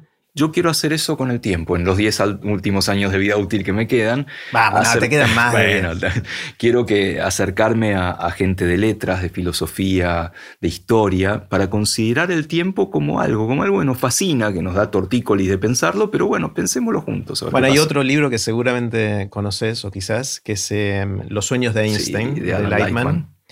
Eh, es otro clásico en esto, ¿no? Hermoso, una belleza ese libro. Sí, que Einstein no juega un rol tan protagónico en el libro. No importa. Son los sueños del joven Einstein empleado en la, oficina de patentes de Berna con el tiempo, el tiempo que existe, que no existe, el tiempo se puede ver, el tiempo local, el tiempo circular, una belleza. Sí, sí, de hecho está buenísimo porque cada capítulo son, cada sueño vendría a ser, son cosas contradictorias entre, entre uno y el otro de posibles interpretaciones de, hermoso, cómo es, hermoso. de cómo es el tiempo. Y así enseñáramos ciencia así. A través, de, a través de estas novelas, de esta literatura. Cambiaría un poco el mundo. Bueno, ahí, ahí hay otra gran oportunidad de tender puentes, ¿no? Porque la ciencia la, enseñamos típicamente como verdad revelada, ¿no? Eh, y la verdad es que no funciona así la ciencia. Lo que funciona así es, ese es el resultado final después de un camino muy largo y, tanto si querés ser científico como si querés tener una mente científica para entender el mundo, por más que te dediques a otra cosa. Eso es algo que la educación no hace, ¿no? Ni la educación ni la difusión. Contamos hechos de la ciencia y no el recorrido, la pregunta. No tenemos tiempo, no tenemos espacio y tendríamos que repensarlo un poquito. Obviamente, cada tanto te aparecen profes extraordinarias o extraordinarios que muchos científicos dicen, yo hago ciencia por esa profe de tercer año, qué sé yo. Bueno, necesitaríamos muchos más y, dotar de herramientas. Esta herramienta de entrar por el arte puede ser fascinante. Mm. Una de las cosas que me asombra es, a pesar de todos los logros de la ciencia, inclusive con la pandemia que nos mostró que rápidamente podíamos generar vacunas para... Eh, hacer que la pandemia fuera mucho más corta de lo que podría haber sido y mucho menos letal, a pesar que fue terrible, fue mucho menos letal de lo que podría haber sido. A pesar de todo eso, siento que igual en el mundo hay... Em, no sé porque no tengo los datos si, es, si va creciendo o no, pero al menos se mantiene una tendencia importante a que la gente adopte pseudociencias y que tenga perspectivas casi de explicaciones mágicas de la realidad, desde el horóscopo a un montón de creencias que no tienen ningún tipo de fundamento empírico. Eh, y la gente se guía por eso, ¿no? Es, es algo que a vos te preocupa, te asombra, te, lo, divido en, dos partes y no hay muchos que estén de acuerdo con esto, me, he polemizado al respecto. Eh, está la pseudociencia que no influye en nada, que no pasa nada. ¿Querés leer el horóscopo? ¿Quién no lo lee? Vamos, vamos, sí. Este, ¿Querés ver qué le pasa a Pisces este, hoy? Si tenés que dar el examen de manejo hoy o te conviene el mes que viene porque los planetas, y bueno, que no le pasa nada a nadie, ¿sí? ¿Querés creer que la Tierra es plana? Es un disparate, es obvio, pero no le hace mal a nadie, ¿sí? En cambio, ¿sí? Ya meterse con cosas de salud, con cosas de pseudociencia que influyen en la salud individual, la salud pública o en los derechos de, la gente, ahí hay que poner un, coto y decir, no, no, hasta acá, para, para, para, para. Eso no está bien, hay evidencias, hay, hay otras cosas. Y con la pandemia pasó algo muy loco, ¿no? Porque, por un lado, la gente de ciencia empezó a tener más, más eh, injerencia, a tener otro, otra voz en los medios, sobre y la gente escuchaba, ah, mira lo que dice la viróloga, o mira lo que dice el epidemiólogo, ¿sí? Pero al mismo tiempo también hubo algo de naturaleza de la ciencia. Por ahí venía la viróloga y te decía algo hoy. Hoy sabemos esto sobre el SARS-CoV-2. ¿no? Y dentro de dos meses venía y decía, ¿sabes qué? Aprendimos más. Y no era tan así como te dije, es distinto. Eso es naturaleza de la ciencia y a la gente le chocó mucho. ¿Para, para cómo? Vos me decías que, que lavara todo con lavandina y ahora me estás diciendo que no es tan importante. No, no es serio esto. Y me pareció maravilloso y luego lo explotamos lo suficiente. Porque eso es la ciencia. La ciencia no es algo fijo, algo que va cambiando y lo tenemos que comunicar así. Esos cambios son parte de cómo avanza la ciencia. Y a la gente no le gustó. No le gustó que, la ciencia no tuviera un, discurso único, incólume y que no se mueve. no te creo, me pierdo credibilidad. Y no lo aprovechamos tanto. Y, esperemos que este lugar de, que, que, ocupa científicos y científicas ahora se mantenga post pandemia y aprovechemos al máximo esto. Discutamos, mostramos evidencia, mostremos el recorrido para llegar a algo. Es difícil, es difícil porque no tenemos tiempo y espacio para hacerlo. Pero parecería que hay algo de la condición humana que nos lleva a buscar eh, respuestas más duraderas en el tiempo. Y ahí surgen las ideologías, ¿no? Que, tienen que ver con opiniones firmes, eh, no debatibles. Totalmente. Eh, sí y que nos pueden hacer tan mal. La cirugía, las religiones, obviamente, es parte de eso, que pueden hacer muy bien, a mucha gente le hacen muy bien, pero anda a cambiar dentro de una religión. Otra que elefante. Otro tema, Diego, en el que te has metido mucho eh, es en tratar de entender la ciencia de la creatividad, de las ideas, de cómo es que nuestro cerebro, a nuestro cerebro se le ocurren cosas nuevas, ¿no? Contame algún titular de eso. Es, muy loco porque es intuitivo, es, la ciencia a mí más me gusta, ¿no? de las cosas cotidianas de todos los días y que hay experimentos detrás. Y uno no piensa que hay científicos haciendo experimentos de esto, ¿no? Las ideas, no, las ideas son de los, los, creativos, ¿viste? Es un, rótulo, los creativos que yo me imagino Mad Men, no sé qué, qué es los creativos, o de los filósofos, ¿no? de Platón y todos esos que la tienen muy clara. Pero no, hay ciencias naturales de las ideas, hay ciencias experimentales. Y a mí me sorprendió. Realmente me sorprendió y que tiene una historia larga. Eh, no tan larga como otras ciencias por ahí, pero un florecimiento de la ciencia de las ideas después de la guerra, después de la Segunda Guerra Mundial. ¿Sí? En, los 40, ¿sí? en la década de va del 40 al 50 y pico, la gente se dedicó a esto, se dedicó a entender por qué tenemos ideas, te presentan un problema y hacían experimentos para ver cómo lo entendías, cómo todos tendemos a pensar en la misma solución y cada tanto algún ñato viene y dice, no, puede ser distinto esto. ¿Por qué? Hacer experimentos con ese que piensa distinto, ¿de dónde sale? Me fascinó como tema y no lo conocía. Yo no sabía que había una ciencia de las ideas. Para mí las ideas era cosa de gurús, era cosa de eh, gente brillante que se le caen muchas ideas y otros que tenemos que remarla mucho. Y si vos entendés que hay una ciencia de las ideas que finalmente termina siendo absoluto sentido común, bueno, te sentís un poco más reconciliado con el mundo. El sentido común es obvio, es lo que se viene diciendo desde siempre. Pasteur, gran ideólogo, por otro lado, tipo que tuvo ideas por todos lados, decía eh, algo así como eh, la inspiración solo viene a las mentes preparadas. Una frase que después se repitió de distintas maneras. Ese es el kit de la ciencia de las ideas. ¿no? Sí, hay un momento eureka. Hay un momento que vos decís, claro, era así. Pero ese momento no está aislado. Ese momento depende de mucho trabajo previo. ¿Cuánto está debatible? ¿Sí? ¿Cuánto es ese trabajo previo? ¿Cuánto tenés que enfocarte o cuánto tenés que abrirte? Es debatible. Pero la ciencia de las ideas viene a, a corroborar sentido común. Trabajo, trabajo, trabajo, trabajo, trabajo, disrupción. Tal vez en esa disrupción todo el trabajo previo pueda asociarse de manera que decís, ah, era esto, que nabo, no me había dado cuenta. No puede ocurrir uno sin el otro. Mm. No puede ocurrir la disrupción sin el trabajo previo porque no se te va a ocurrir nada. Y el trabajo sin la oportunidad de ir por otro lado, e ir por otro lado puede ser muy diverso. Puede ser salir a pasear, puede ser tener un hobby, puede ser dormir, puede ser un par de tragos de más, ¿sí? Eh, puede ser aburrirte, pues un montón de cosas que te dan la oportunidad, por medios que todavía no sabemos en términos neurocientíficos, de que haya asociación de distintos conceptos. Para mí fue un descubrimiento eso. Posiblemente para mucha gente es moneda corriente. Claro, es, que tarado, claro que es así. Pero descubrir que era así, que hay experimentos, que hay papers sobre esto, para mí fue maravilloso.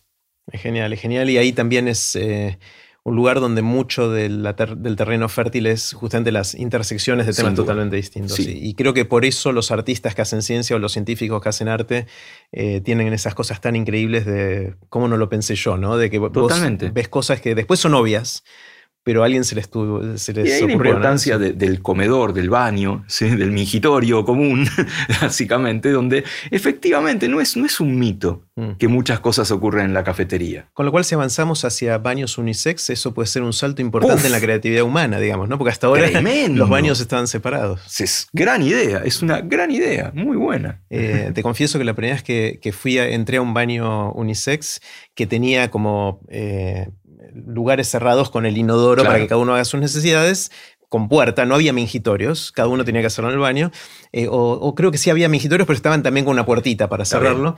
Después salías de ahí y lo que compartías era para lavarte las manos, las piletas para lavarte las manos. Y salgo y también salió una mujer y nos lavamos las manos juntos. Era raro, o sea, me costó, por mi, mi, bagaje histórico me costó... Pero es buena esa, ¿eh? es buena de qué va a pasar con la creatividad con los baños unisex. Es muy buena. Eh, bueno, Diego, quiero hacerte preguntas cortitas. Son algunas de estas te las hice hace cinco años, pero como sé que somos animales que cambiamos de opinión, cambiamos de ideas, eh, algunas quiero hacer de nuevo y otras son nuevas. De hecho, una, una nueva que, estoy empezando a.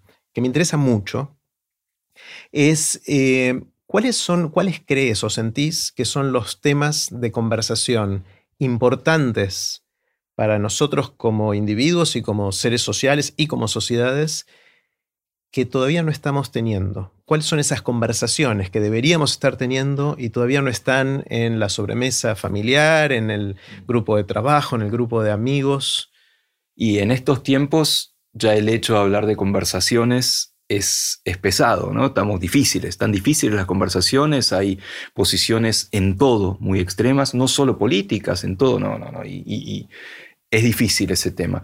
Creo que hay, hay un tema que, eh, que, nosotros todavía no vemos, ¿sí? que es el tema del ambiente, el tema del clima. Yo no lo veo, yo no lo veo. Soy consciente de que es el tema, pero todavía no, no me impactó lo que entiendo que me tiene que impactar. Mm. Eh, hay, hay, algo ahí de psicología, de filosofía posiblemente, de, de, del cortoplacismo, obviamente no está todo bien, ¿sí?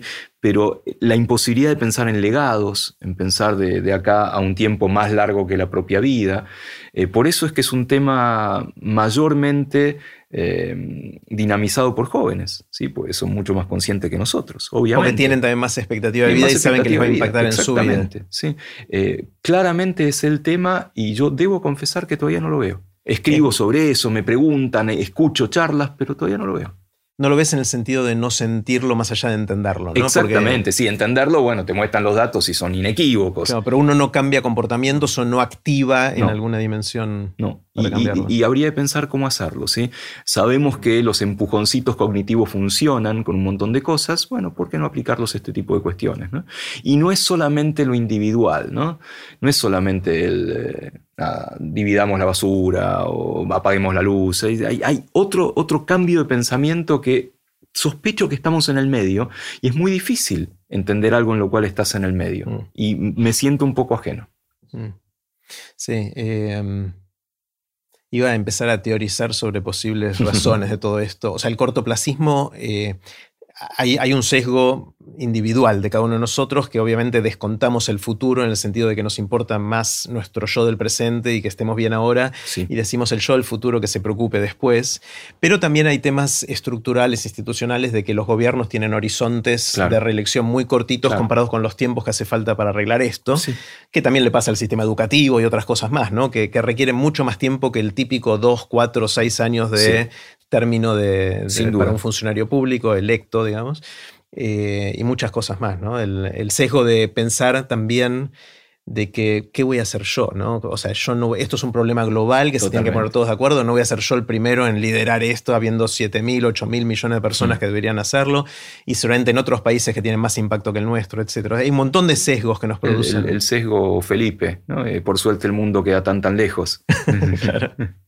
Sí, está genial. Bueno, eh, definitivamente es un, temón que a pesar de que estamos conversando ya del tema, no estamos haciendo lo suficiente claramente, para revertir algo que se nos viene, ¿no? Claramente, y cada vez más rápido y cada vez más cerca. Y no lo vemos, no lo sabemos ver.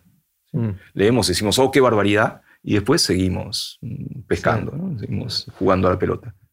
Yo tengo la sensación, pensando en voz alta, ¿no? que vamos a reaccionar cuando toquemos fondo mal. O sea, cuando ya lo empezamos, si lo empezamos a sentir en nuestro cuerpo, el tema es que por las dinámicas y la inercia que tiene el clima, es probable que ya sea tarde para evitar que siga deteriorándose con el tiempo, Es Cuando eso pasa. paradigma, una metáfora de la salud, ¿no? Este, en general la prevención es muy, es muy, difícil, pero cuando tenés un pico de presión, ahí voy a ir al médico a ver qué pasa y voy a tomar medicación, voy a comer menos sal. O de hacer del service al auto. ah, sí, por supuesto, hasta que no se para. ¿Qué, service? ¿Qué se, anda, anda, ¿para qué lo voy a arreglar si se anda? Diego, el, Suponete que hablando del tiempo, que es una fascinación compartida que tenemos, que viene un amigo y te dice finalmente inventé la máquina del tiempo mm, y te, ofrece probarla. Te dice, te voy a dejar hacer un viaje a donde quieras y a cuando quieras, eh, pero uno solo. ¿Irías al pasado o al futuro? Al futuro, sin duda. ¿Ah, sin ninguna duda. ¿eh? ¿Por qué? Eh, creo en la historia un poco, me la puedo imaginar y no me puedo imaginar el futuro. O sea, me puedo imaginar el futuro eh, no lejanísimo, si no te digo un futuro de un millón de años, futuro de mil años. Mil años, que también es bastante es lejano. Un montón. Mira mil años para atrás. Es un montón, por supuesto, sí, sí, pero, pero bueno, voy de acá mil, mil años. mi, preocupación o mi miedo de los, de los mil años al futuro es llegar a un lugar donde no, hay nadie. O no hay nadie o no entiendo qué es lo que está pasando. Si no hay nadie, voy a haber aprendido algo, pero voy a entender. Claro. El tema es qué pasa si llegas a una civilización tanto más avanzada que ni siquiera podés conceptualizar lo que está pasando, ¿no? Eh, sospecho que con mil años eso no debiera pasar. Ah, con un millón de años, sin duda. ¿sí? Mm. Con mil años no debiera pasar. Es cierto, sí. Eh, traemos a alguien de hace mil años y de la Edad Media y no va a entender una goma, pero va a entender que gente que está vestida, que come, que se transporta en unos caballos muy raros, mm que pelea como peleaban hace, mil años. Eh, creo que la franja de mil años nos da para sorprendernos y decir mucho. de qué se trata, pero entender la, base de qué está pasando. Ah. ¿Y crees que vamos a estar en mil años? Sí. Sí, ¿no? Sí, sí, sí. ¿Solo en la Tierra o en muchos lugares? Em, me parece que ahí la pifiamos de escala temporal. Eh, nosotros nacimos, nos criamos con los supersónicos, ¿no? Nos prometieron un futuro que era ahora ese futuro, en el año 2000 y algo, no, no era en el año 10.000. Eh, me parece que no, no sabemos dimensionar la escala temporal de lo que significa la exploración del espacio, una colonia afuera. Ahora se ha acelerado bastante, ¿no? con, novedades tecnológicas que, hace 10 años no estaban, hace 20 años, pero creo que todavía nos falta mucho. Creo que vamos a estar sobre todo acá y en lugares muy cercanos. ¿Hay algo, Diego, que sabes ahora que te hubiera gustado saber cuando empezabas hace, no sé, 30, 40 años, cuando eras joven, más joven todavía que ahora? Eh, algo que hoy sabes que antes no sabías. ¿Qué, te dirías a vos mismo a los 20 años, ponele? Hace menos cosas, Nau. este, profundiza un poquito más, ¿sí? superficializa un poco menos. Sí, sí, sí, seguro, seguro. Pues me, encanta, me encanta. Meterte en todos lados. Me apasiona mucho, no hago tantas cosas, pero me apasionan las cosas que hago y algunas son muy diversas. Y me siento mal si dejo una, me siento muy rengo. Este, y nada, me parece que Está bueno hacer varias cosas, pero multiplicarte tanto alguien te lo tiene que enseñar muy temprano. ¿Por qué no vamos por acá a ver qué pasa? ¿Sí? Explorar un poco más. No me queda claro si se lo estás diciendo al Diego de 20 años o al Diego de hoy. Eso. Quizás es ambas cosas. Estoy a tiempo, estoy a tiempo. Estás a tiempo y yo siento que no cambió. No te conocía a los 20 años, te conocí un, poquito después, pero no cambió tanto y de hecho como una infidencia a los que nos estén escuchando. Y es que en el grupo de amigos eh, decimos que Diego eh, descubrió la clonación humana y la replicación y que en realidad no es uno solo y porque no puedes hacer tantas cosas y hacerlas como las haces, etcétera. Ese es el, chiste. Pero creo, que ese sería un aprendizaje, o sea, valorar mucho más el, momento, lo, que tenés, profundizarlo mucho más y sí, cada tanto darte unos cuantos gustos, pero no tanto. No tanto, está muy bien. Eh, ¿Qué sentís que pensás de una manera que es muy distinta a la que piensa el promedio de la gente que te rodea. Es decir, ¿en qué pensás distinto?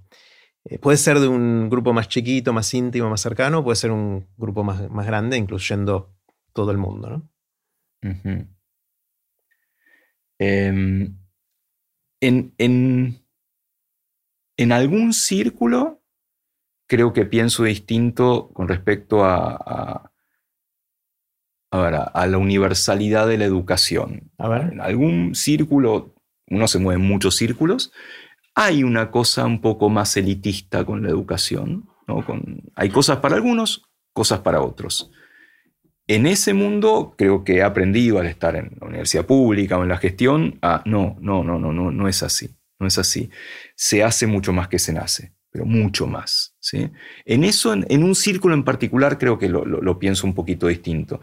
En otro círculo, ¿sí? Em, el, darle cierto crédito a las creencias de la gente, por más, por más disparatadas que sean.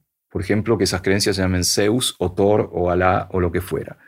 Eh, y ahí cambié, ahí cambié mucho. Yo soy absolutamente crítico de las creencias sobrenaturales y de las religiones, pero tratando de charlar con más gente, entendiendo un poco más, vi que son un tentempié fundamental para la gente y un punto de apoyo para saltar alto.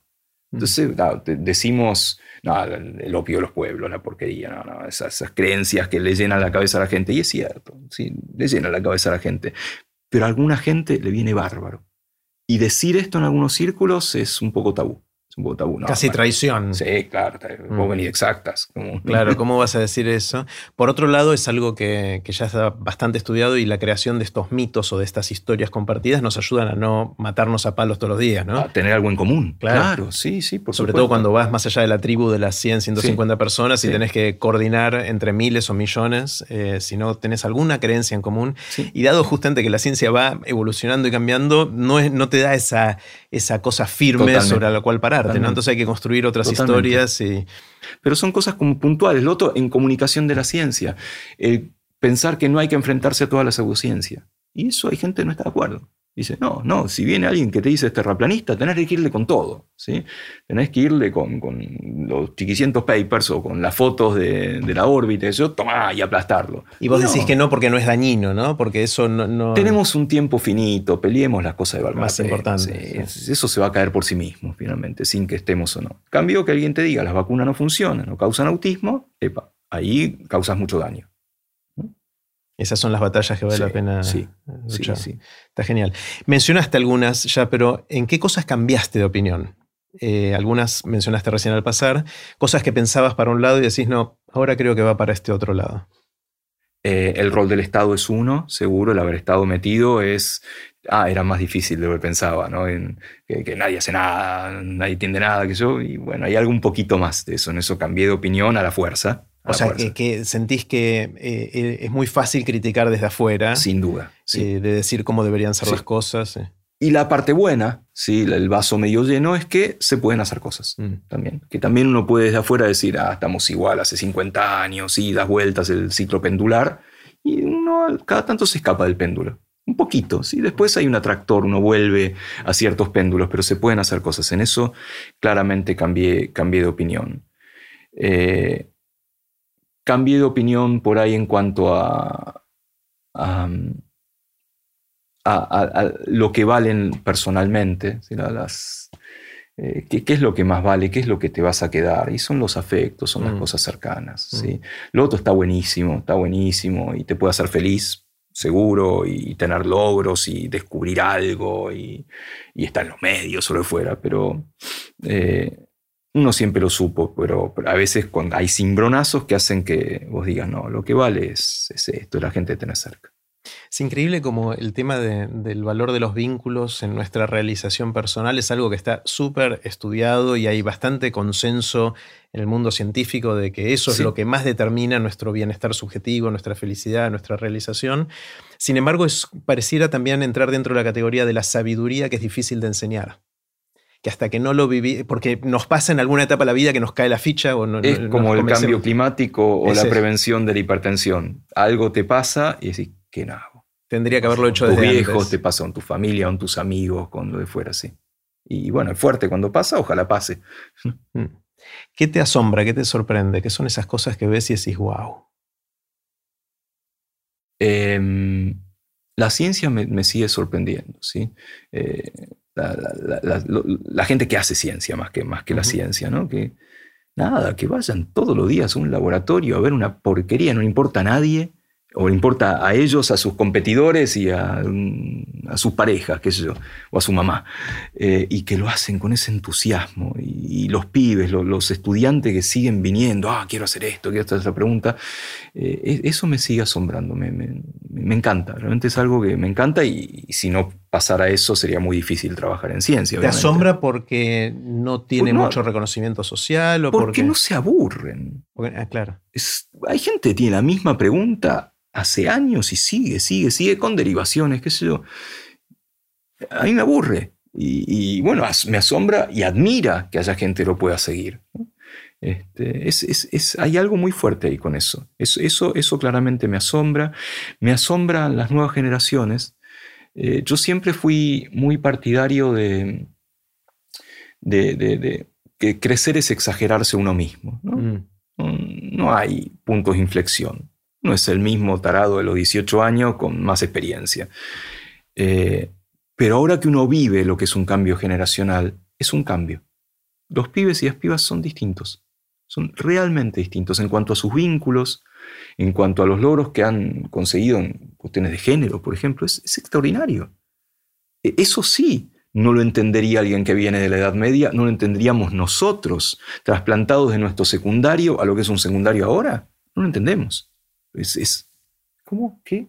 ¿Qué, está pasando acá? Eh, por supuesto, es un universo enorme, pero da cierta confianza el ver, ver a los actuales adolescentes, sobre todo adolescentes, ¿no? que hay, un cambio fuerte, a mí me asombra, me asombra para bien, debo decir. Eh, la conciencia ambiental que tienen, por supuesto, no sé si van a lograr algo, ojalá que sí, la conciencia de los vínculos, hay, algo distinto que, que se siente, yo pensé que no iba a vivir eso. Eh, porque uno puede decir, seguro nuestros viejos veían algo distinto, pero yo creo que veían una continuidad. ¿sí? Escuchan música rara, usan pelo largo, se ponen aritos, pero son nosotros bailando tango en 1940 finalmente. Yo creo que estos pibes no son nosotros transportados 30 años más tarde, son otros y da, da cierta esperanza. Está buenísimo, está buenísimo. Sí, claramente la movida de, de las nuevas generaciones eh, está cambiando el mundo, ¿no? en, un montón, un montón de dimensiones. ¿Qué cosas, Diego, crees? Esta vez es una pregunta difícil para un científico. ¿Qué cosas crees que no puedes probar? No, creo que es cuestión de tiempo. Me parece que eh, nosotros inventamos cosas para suplementar a los sentidos. Un microscopio para verlo muy chiquito, un telescopio para verlo muy lejano, un cronómetro para medir algo es muy corto. Eh, hay cosas que no podemos probar, pues no lo inventamos todavía, no inventamos la forma de entenderlo, la forma de experimentarlo. La conciencia, por ejemplo, ¿sí? la conciencia no sabemos qué es. Tenemos algunas ideas por ahí, no sabemos qué, pues no hacemos la pregunta correcta. Entonces, me parece que hay infinitas cosas que no podemos probar, pero es cuestión de tiempo, cuestión de hacer la pregunta correcta y tener las extensiones de sentidos adecuadas. Eh, después hay otra pregunta derivada de eso, ¿qué cosas no vale la pena probar? Mm. ¿Sí? ¿Vale la pena entender todas las reacciones y las emociones humanas o vale la pena vivirlas? Eh, ¿Vale la pena entender que el amor es que se secrete dopamina y que eh, haya adrenalina en la panza y que te lata más el corazón? ¿O vale la pena enamorarte? Posiblemente las dos cosas, pues fascinante probarlo, pero no que esa prueba no ensombrezca el vivirlo. es la, discusión de Feynman, ¿no? Sobre la belleza de la flor. Exactamente, exactamente. que a él le preguntaban, eh, tenía un amigo que le decía, a ver si la, la, recuerdo bien la historia, él tenía, dice que cuenta que tiene un amigo que le decía, vos que estudias la ciencia de la flor y todo lo que pasa en las moléculas, todo eso, estás desaprovechando la oportunidad de apreciar la belleza de la flor, a lo que él le respondía, no, es todo lo contrario, yo puedo apreciar la misma belleza que aprecias vos, pero también puedo apreciar otra belleza que quizás vos no podés apreciar, que es cómo eso funciona. ¿no? Sí, la, gran Fito Páez, pareces una flaca de exactas explicando lo que no hay que explicar. No, explicar es bello, es mágico, y es otra forma de entender el mundo y de disfrutarlo. Está genial. ¿Tienes alguna habilidad inútil? Em, predigo demasiados diálogos de las series. Ah, mira. Pero, a veces textuales y me odian. Me odian cuando lo hacíamos. Porque los decís en voz alta, aparte. Sí, claro. claro. Es absolutamente inútil, sí, pero mm, e, esa, esa me sale bien. Y eso es porque tenés como, o sea, tenés una mente de guionista en algún lugar. De, O tal vez, eso, eso sería la parte buena, tal vez son todas tan iguales que es tan predecible lo que va a decir este ñato que, es más fácil. Esa, esa seguro. Em, a ver ¿qué, ¿qué, otra habilidad inútil, inútil tengo. Tengo unas cuantas, ¿sí? Em, pues no, no, es tan inútil, sí, pero me salen muy bien las terceras y las quintas. Cuando escucho una, una, una melodía, te puedo hacer la, armonía en tercera y quinta en la radio, cantando, manejando, lo que fuera. O sea, tenés como un buen oído relativo. Eh, eso, relativo, absoluto no, eh, pero, pero, pero, relativo sí. Eh, a ver, a ver qué, qué, qué otra.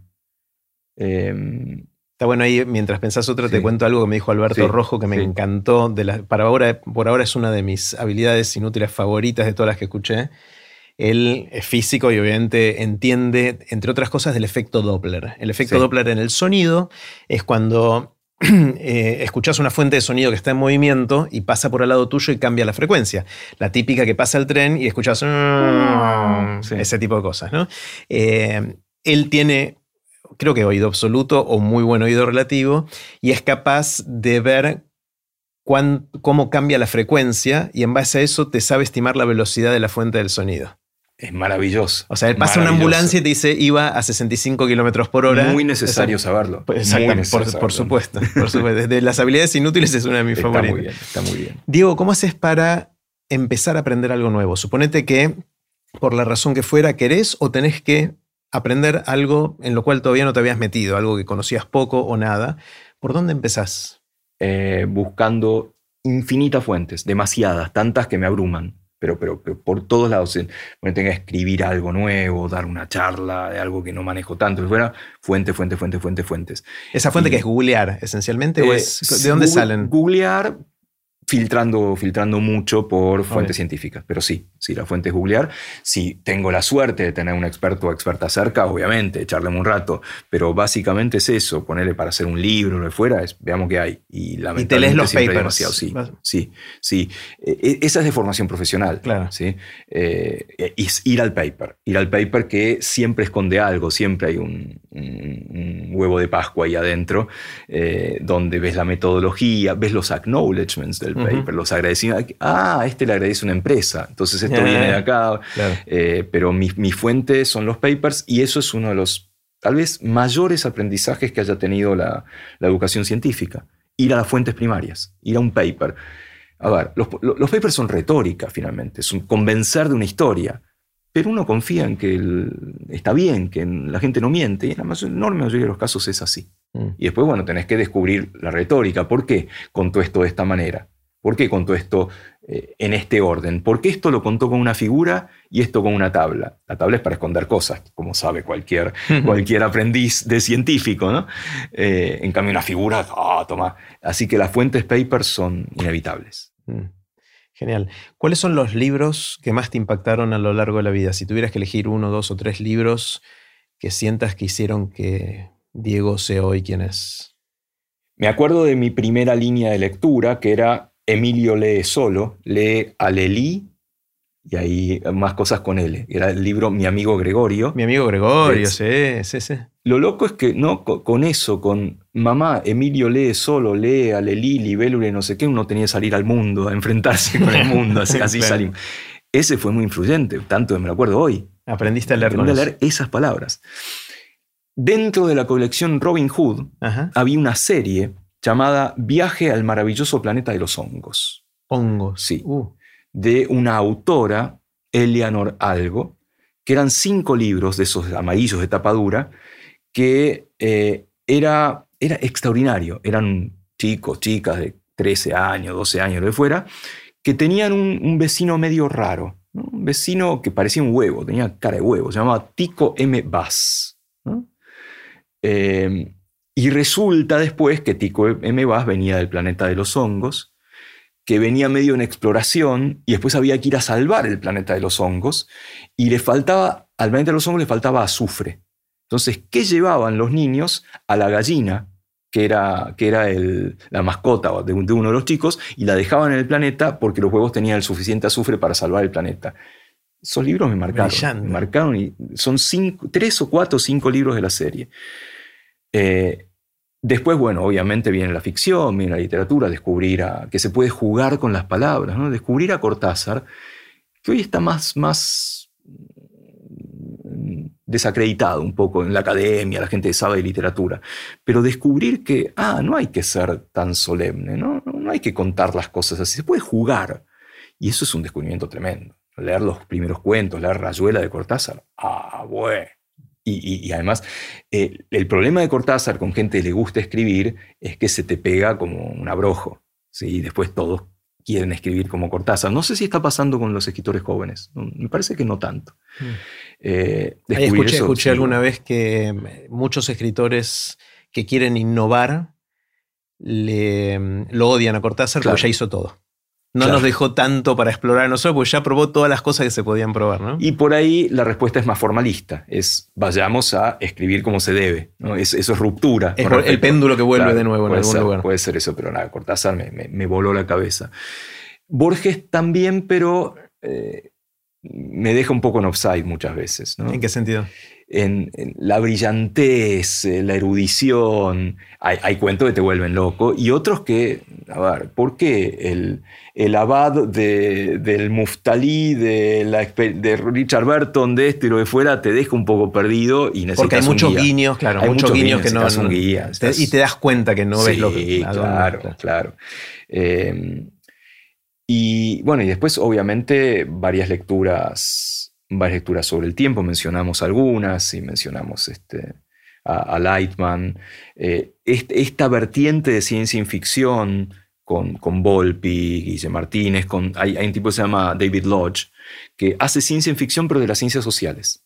Te ah. cuenta la academia de, las, de letras, de filosofía, y además las novelas son divertidísimas, por otro lado, es extraordinario el tipo. Hay una novela que se mete con el mundo de la neurociencia cognitiva, que es maravillosa, se llama Pensamientos. está buenísima. Lodge, como Lodge. Lodge, Lodge exactamente, David Lodge, que me parece no está, está muy grande, eh, tiene un problema de oído, también no está escribiendo ahora, pero tiene como 10 novelas que son maravillosas.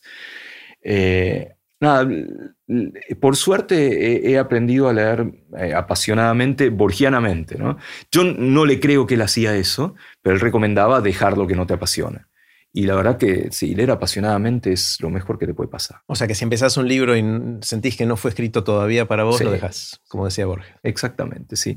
Hay, ah, ah, con, alguien me encontré, ah, sí, con eh, Pablo Bernasconi, el, artista de, de, Bariloche, y se le empieza por el final, los libros. Y si le gusta el final, lo lee entero. Mira, ¿y, no es spoiler eso un poco para en algunos eh, casos? Más o menos, por ejemplo, tiene un libro, un libro de, esas ilustraciones que hace Pablo, que son finales de los libros. Y dice, la verdad que la gente los puede mirar y después que siga leyendo el Quijote, el Martín Fierro, de fuera.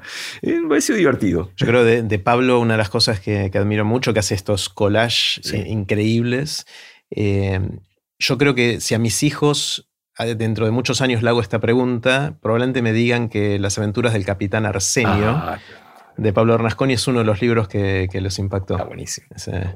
Eh, que decía, me acuerdo mucho en la dedicatoria de ese libro que me impactó, que dice algo así, eh, le agradezco o se lo dedico a mi papá que me enseñó a volar y a mi mamá que me enseñó a aterrizar. palabra más, palabra menos. Está buenísimo. Eh, está muy bien, está muy bien. Y la, poesía también, descubrir, meterse en la poesía es un mundo tan difícil, eh, está buenísimo. Cuando te dejas atrapar por la poesía, que claro, uno recuerda eh, el siglo de oro español, lo que nos enseñaron, que está bueno. Góngora, esas cosas. no te emociona, a mí no me emociona. Mm cambio ves cosas, metáforas o cosas eh, sobre la Neruda, Huidobro, Alfonsín Astorni. Eh, ah, bueno, pará, ¿de dónde sacaron esto? ¿De dónde salió esa idea? Volviendo a la ciencia de las ideas, ¿cómo, cómo alguien junta estos dos conceptos y crea un mundo nuevo? Diego, si te despertaran a las 3 de la mañana, esperemos que no suceda, pero si llegara a suceder que alguien viene y te sacude en la cama y te dice, Diego, ¿de qué trabajas? ¿Cuál sería tu respuesta así rápida?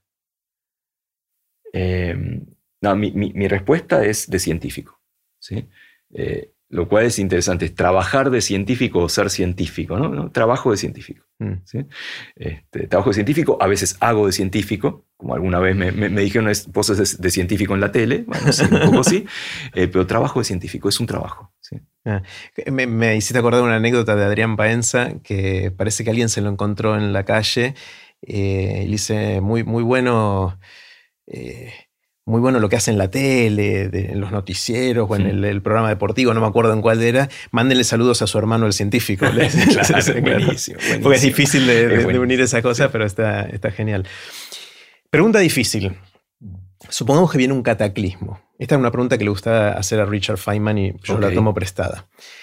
Supongamos que viene un cataclismo, que de un día, pues, eh, de nuevo, que no suceda, pero si llegara a suceder que de un día para otro un cataclismo borra todo el conocimiento y sabiduría acumulada de la humanidad, todo.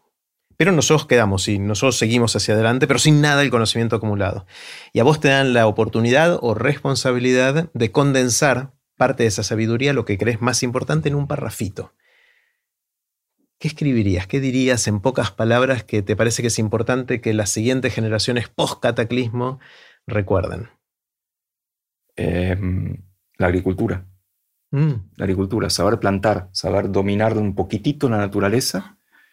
Eh, y todo lo e, eso, tirás de eso y todo lo que viene después. Mm. El arado viene después. ¿sí? El arado cambió el mundo. El, tractor, ni que hablar.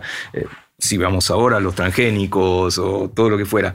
Todo eso es un universo lamentablemente también las guerras. Y la agricultura trajo guerras, trajo peleas, trajo gente que tiene plata, gente que no tiene plata. Pero rescataría el para de dar vueltas, para de perseguir mamuts. ¿sí? Sembrá. Quédate ahí, sembrá y mira.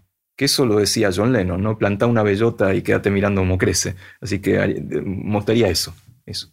Está, genial, está genial. ¿Cuál es tu anécdota? Esa anécdota que contás y que volvés a contar y que funciona, que te gusta contar, que la gente disfruta. ¿Tenés alguna?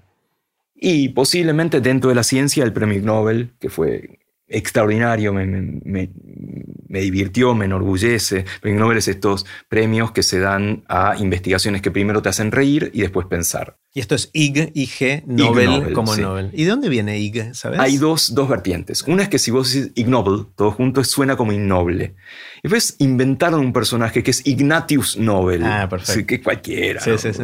Es, que es que la gente que lo hace esto es gente de Harvard, que escribe una revista, es hermosa, que es todo sobre estas cosas disparatadas, hace unas historias increíbles. Eh, ¿Y cómo es la historia de cómo.? La, historia es un poco, bueno, nosotros buscando cómo funciona el reloj biológico, queríamos saber cómo se ponía en hora. Se pone en hora con la luz. Entonces, ¿qué preguntas? Bueno, ¿qué quiere decir la luz? ¿Prende algo la luz? ¿Prende genes? Eh, ¿Hace que las neuronas charlen distinto? Buscando qué prendía o qué apagaba, encontramos que prendía una molécula, algo adentro del cerebro, sin lo cual la luz no puede poner en hora al cerebro. Ese algo se llama GMP cíclico, no importa el nombre técnico. Entonces, ¿qué viene después? Pregunta de científico. Ok, si es necesario que esté esto para que la luz sincronice el reloj, ¿qué pasa si aumentás la cantidad de esto? La luz va a andar mejor. Y esto incluso tiene un efecto terapéutico. Podrías hacer que la gente eh, se adapte mejor a turnos de trabajo o al jet lag o lo que fuera. Resulta que hay una forma de aumentar el GMP cíclico, que es una molécula, un fármaco, no tan viejo, que eh, aumenta la cantidad de GMP cíclico en el cerebro o en cualquier lado. Ese fármaco es muy conocido y es una pastillita azul llamada Viagra. El sildenafil aumenta el GMP cíclico. Entonces, en el laboratorio dijimos, si le damos sildenafil a los ratones, va a aumentar el GMP cíclico y se van a sincronizar más. Excelente experimento. Según siguiente pregunta es, ¿quién va a comprarlo? ¿Eh? No todo... Sorteamos, se compró, hicimos el experimento, dio bárbaro. Con Viagra los hamsters, porque lo hicimos en hamster por primera vez, no tienen jet lag. ¿sí? Y bueno, es un poco disparatado, pero es verdad. Es, posta, funciona el experimento. Y ahí surgió el premio Ig Nobel, nos hicimos muy famosos, salimos en todos, salimos en Playboy. Ciencia Argentina en Playboy. Pero salimos, eh, fue muy loco porque yo tenía un congreso en Europa cuando salió el paper, que fue un paper en una revista importante, y veía en los aeropuertos que estaba la noticia en los diarios. Oh epa, pará, pará, ¿qué onda? Y bueno, salió el premio Nobel que fue extraordinario, es, es una ceremonia en Harvard que la pasamos barbo y la anécdota que suelo contar es eh, que se me acerca un tipo en el escenario y dice, che, ¿y vos qué hiciste con el, para ganar el premio? Y yo le digo, bueno, el Viagra, el hámster, el jet lag, jajaja. eh, lo mismo que había dicho en la Embajada de Estados Unidos para que me dieran la visa y no fue tan jajaja. Muchos no me creían que había un premio para eso. Y le pregunto al señor, y esto lo conté miles de veces, eh, ¿y vos quién sos? ¿Por qué ganaste el premio? Y el tipo me dice, soy el presidente de la Asociación Internacional de Tragasables. Ajá. ¿Y qué hiciste? Bueno, con un radiólogo inglés publicamos un paper en la revista médica inglesa, el British Medical Journal, que se llama Tragar sables y sus efectos secundarios.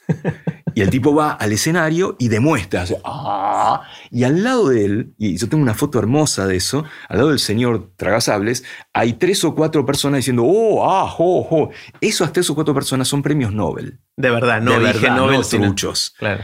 Y esa, eso para mí me cambió la vida. Hay premios Nobel que se van a reír de la ciencia, se van a reír de ellos, de ellas.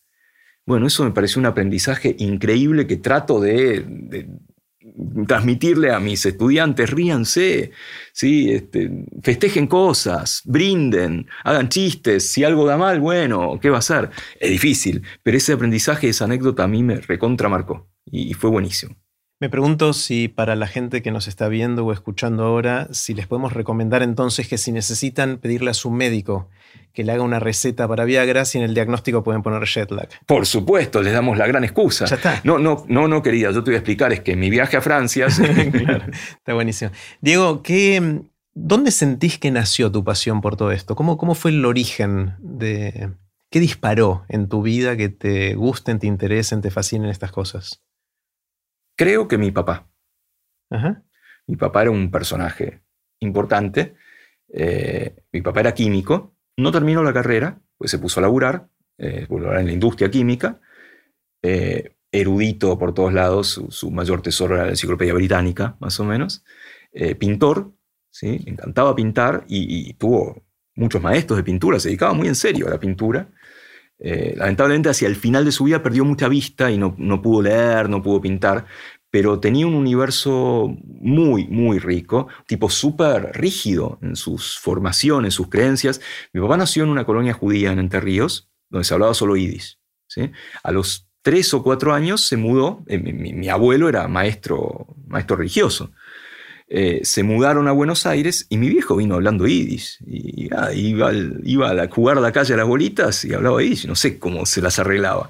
Y tuvo una, un derrotero extraordinario. Por supuesto, por edad y lo de fuera, fue del, fue del Partido Comunista, como corresponde. ¿sí? Alguna vez, nunca me lo quiso contar, pero me parece que le explotó una molotov en las manos, uh. algunas cosas así. Nunca pasó nada, no, no fuera. Después se fue haciendo más conservador pero esa, esa, amplitud de miradas y además algo que, que yo le admiro tanto a mi viejo, eh, que no quiere ser de esa manera, es como buen hijo, o mis hermanos también, íbamos a preguntar cualquier verdura. Mi papá sabía, obviamente. Mi viejo siempre estaba haciendo cosas, siempre estaba inventando cosas. Por ejemplo, inventó un tónico para hacer crecer el pelo cuyo efecto estamos viendo. ¿sí? Mi papá era mucho más pelado que yo. En casa de herrero. en casa de, de pelado. Este, y todos sus amigos le pedían siempre, y todos convencidos de que funcionaba. No, no, me, no parece funcionaba, que, me parece que no funcionaba. Pero siempre andaba inventando cosas raras. Y uno venía y le preguntaba algo. Mi viejo dejaba lo que estuviera haciendo. Mm. ¿sí? Y se interesaba. ¿sí? Ajá. Vamos a ver la británica, o vamos a ver, o voy a llamar a tal amigo, o busquemos, pensemos un poco, en tiempos no de internet, tiempos de, de, de pensar.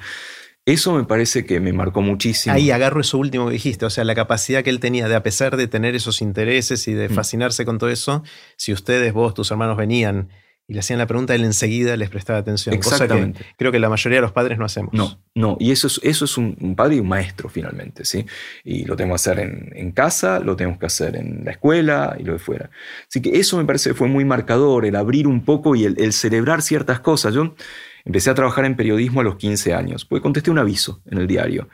Y mi viejo estaba de viaje en ese momento. Y después se recopó cuando le dije. Voy haber dicho, pará, pendejo, ¿qué, qué hace? Este, y se recopó con eso.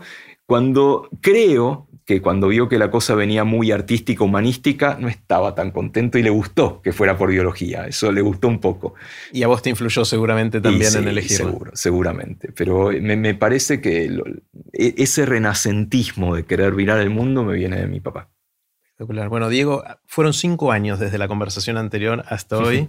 eh, todo el mundo dice, y yo también me lo creo, que el mundo cambia cada vez más rápido y nosotros cambiamos cada vez más rápido, cambiamos de opinión, tenemos nuevas ideas, nuevas experiencias, aprendemos cosas nuevas. Así que ojalá la próxima no tarde cinco años en suceder, suceda antes, pero seguramente vamos a tener eh, más oportunidades de seguir conversando. Que tendrías que hacer esto, no sé cómo, pero con millones de personas, que mm. cada cinco años se puedan enfrentar a preguntar qué pasó, qué cambió, qué aprendí. Así que muchas gracias. Bueno, el Aprender de Grande ya tiene seis años, con lo cual ya tengo varios ahí en la lista que vamos a hacer esto con el tiempo. No, gracias a vos. Y así terminó la conversación que tuvimos con Diego Golombek. Puse los links de este episodio en aprenderdegrandes.com barra Diego 2022. Espero que lo hayan disfrutado tanto como yo.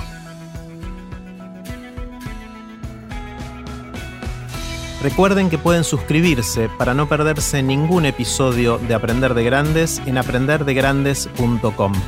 Los espero en el próximo episodio de Aprender de Grandes, cuando les cuente lo que aprendo en mis intentos por seguir aprendiendo durante toda la vida y en las conversaciones que tengo con gente que admiro. Chao.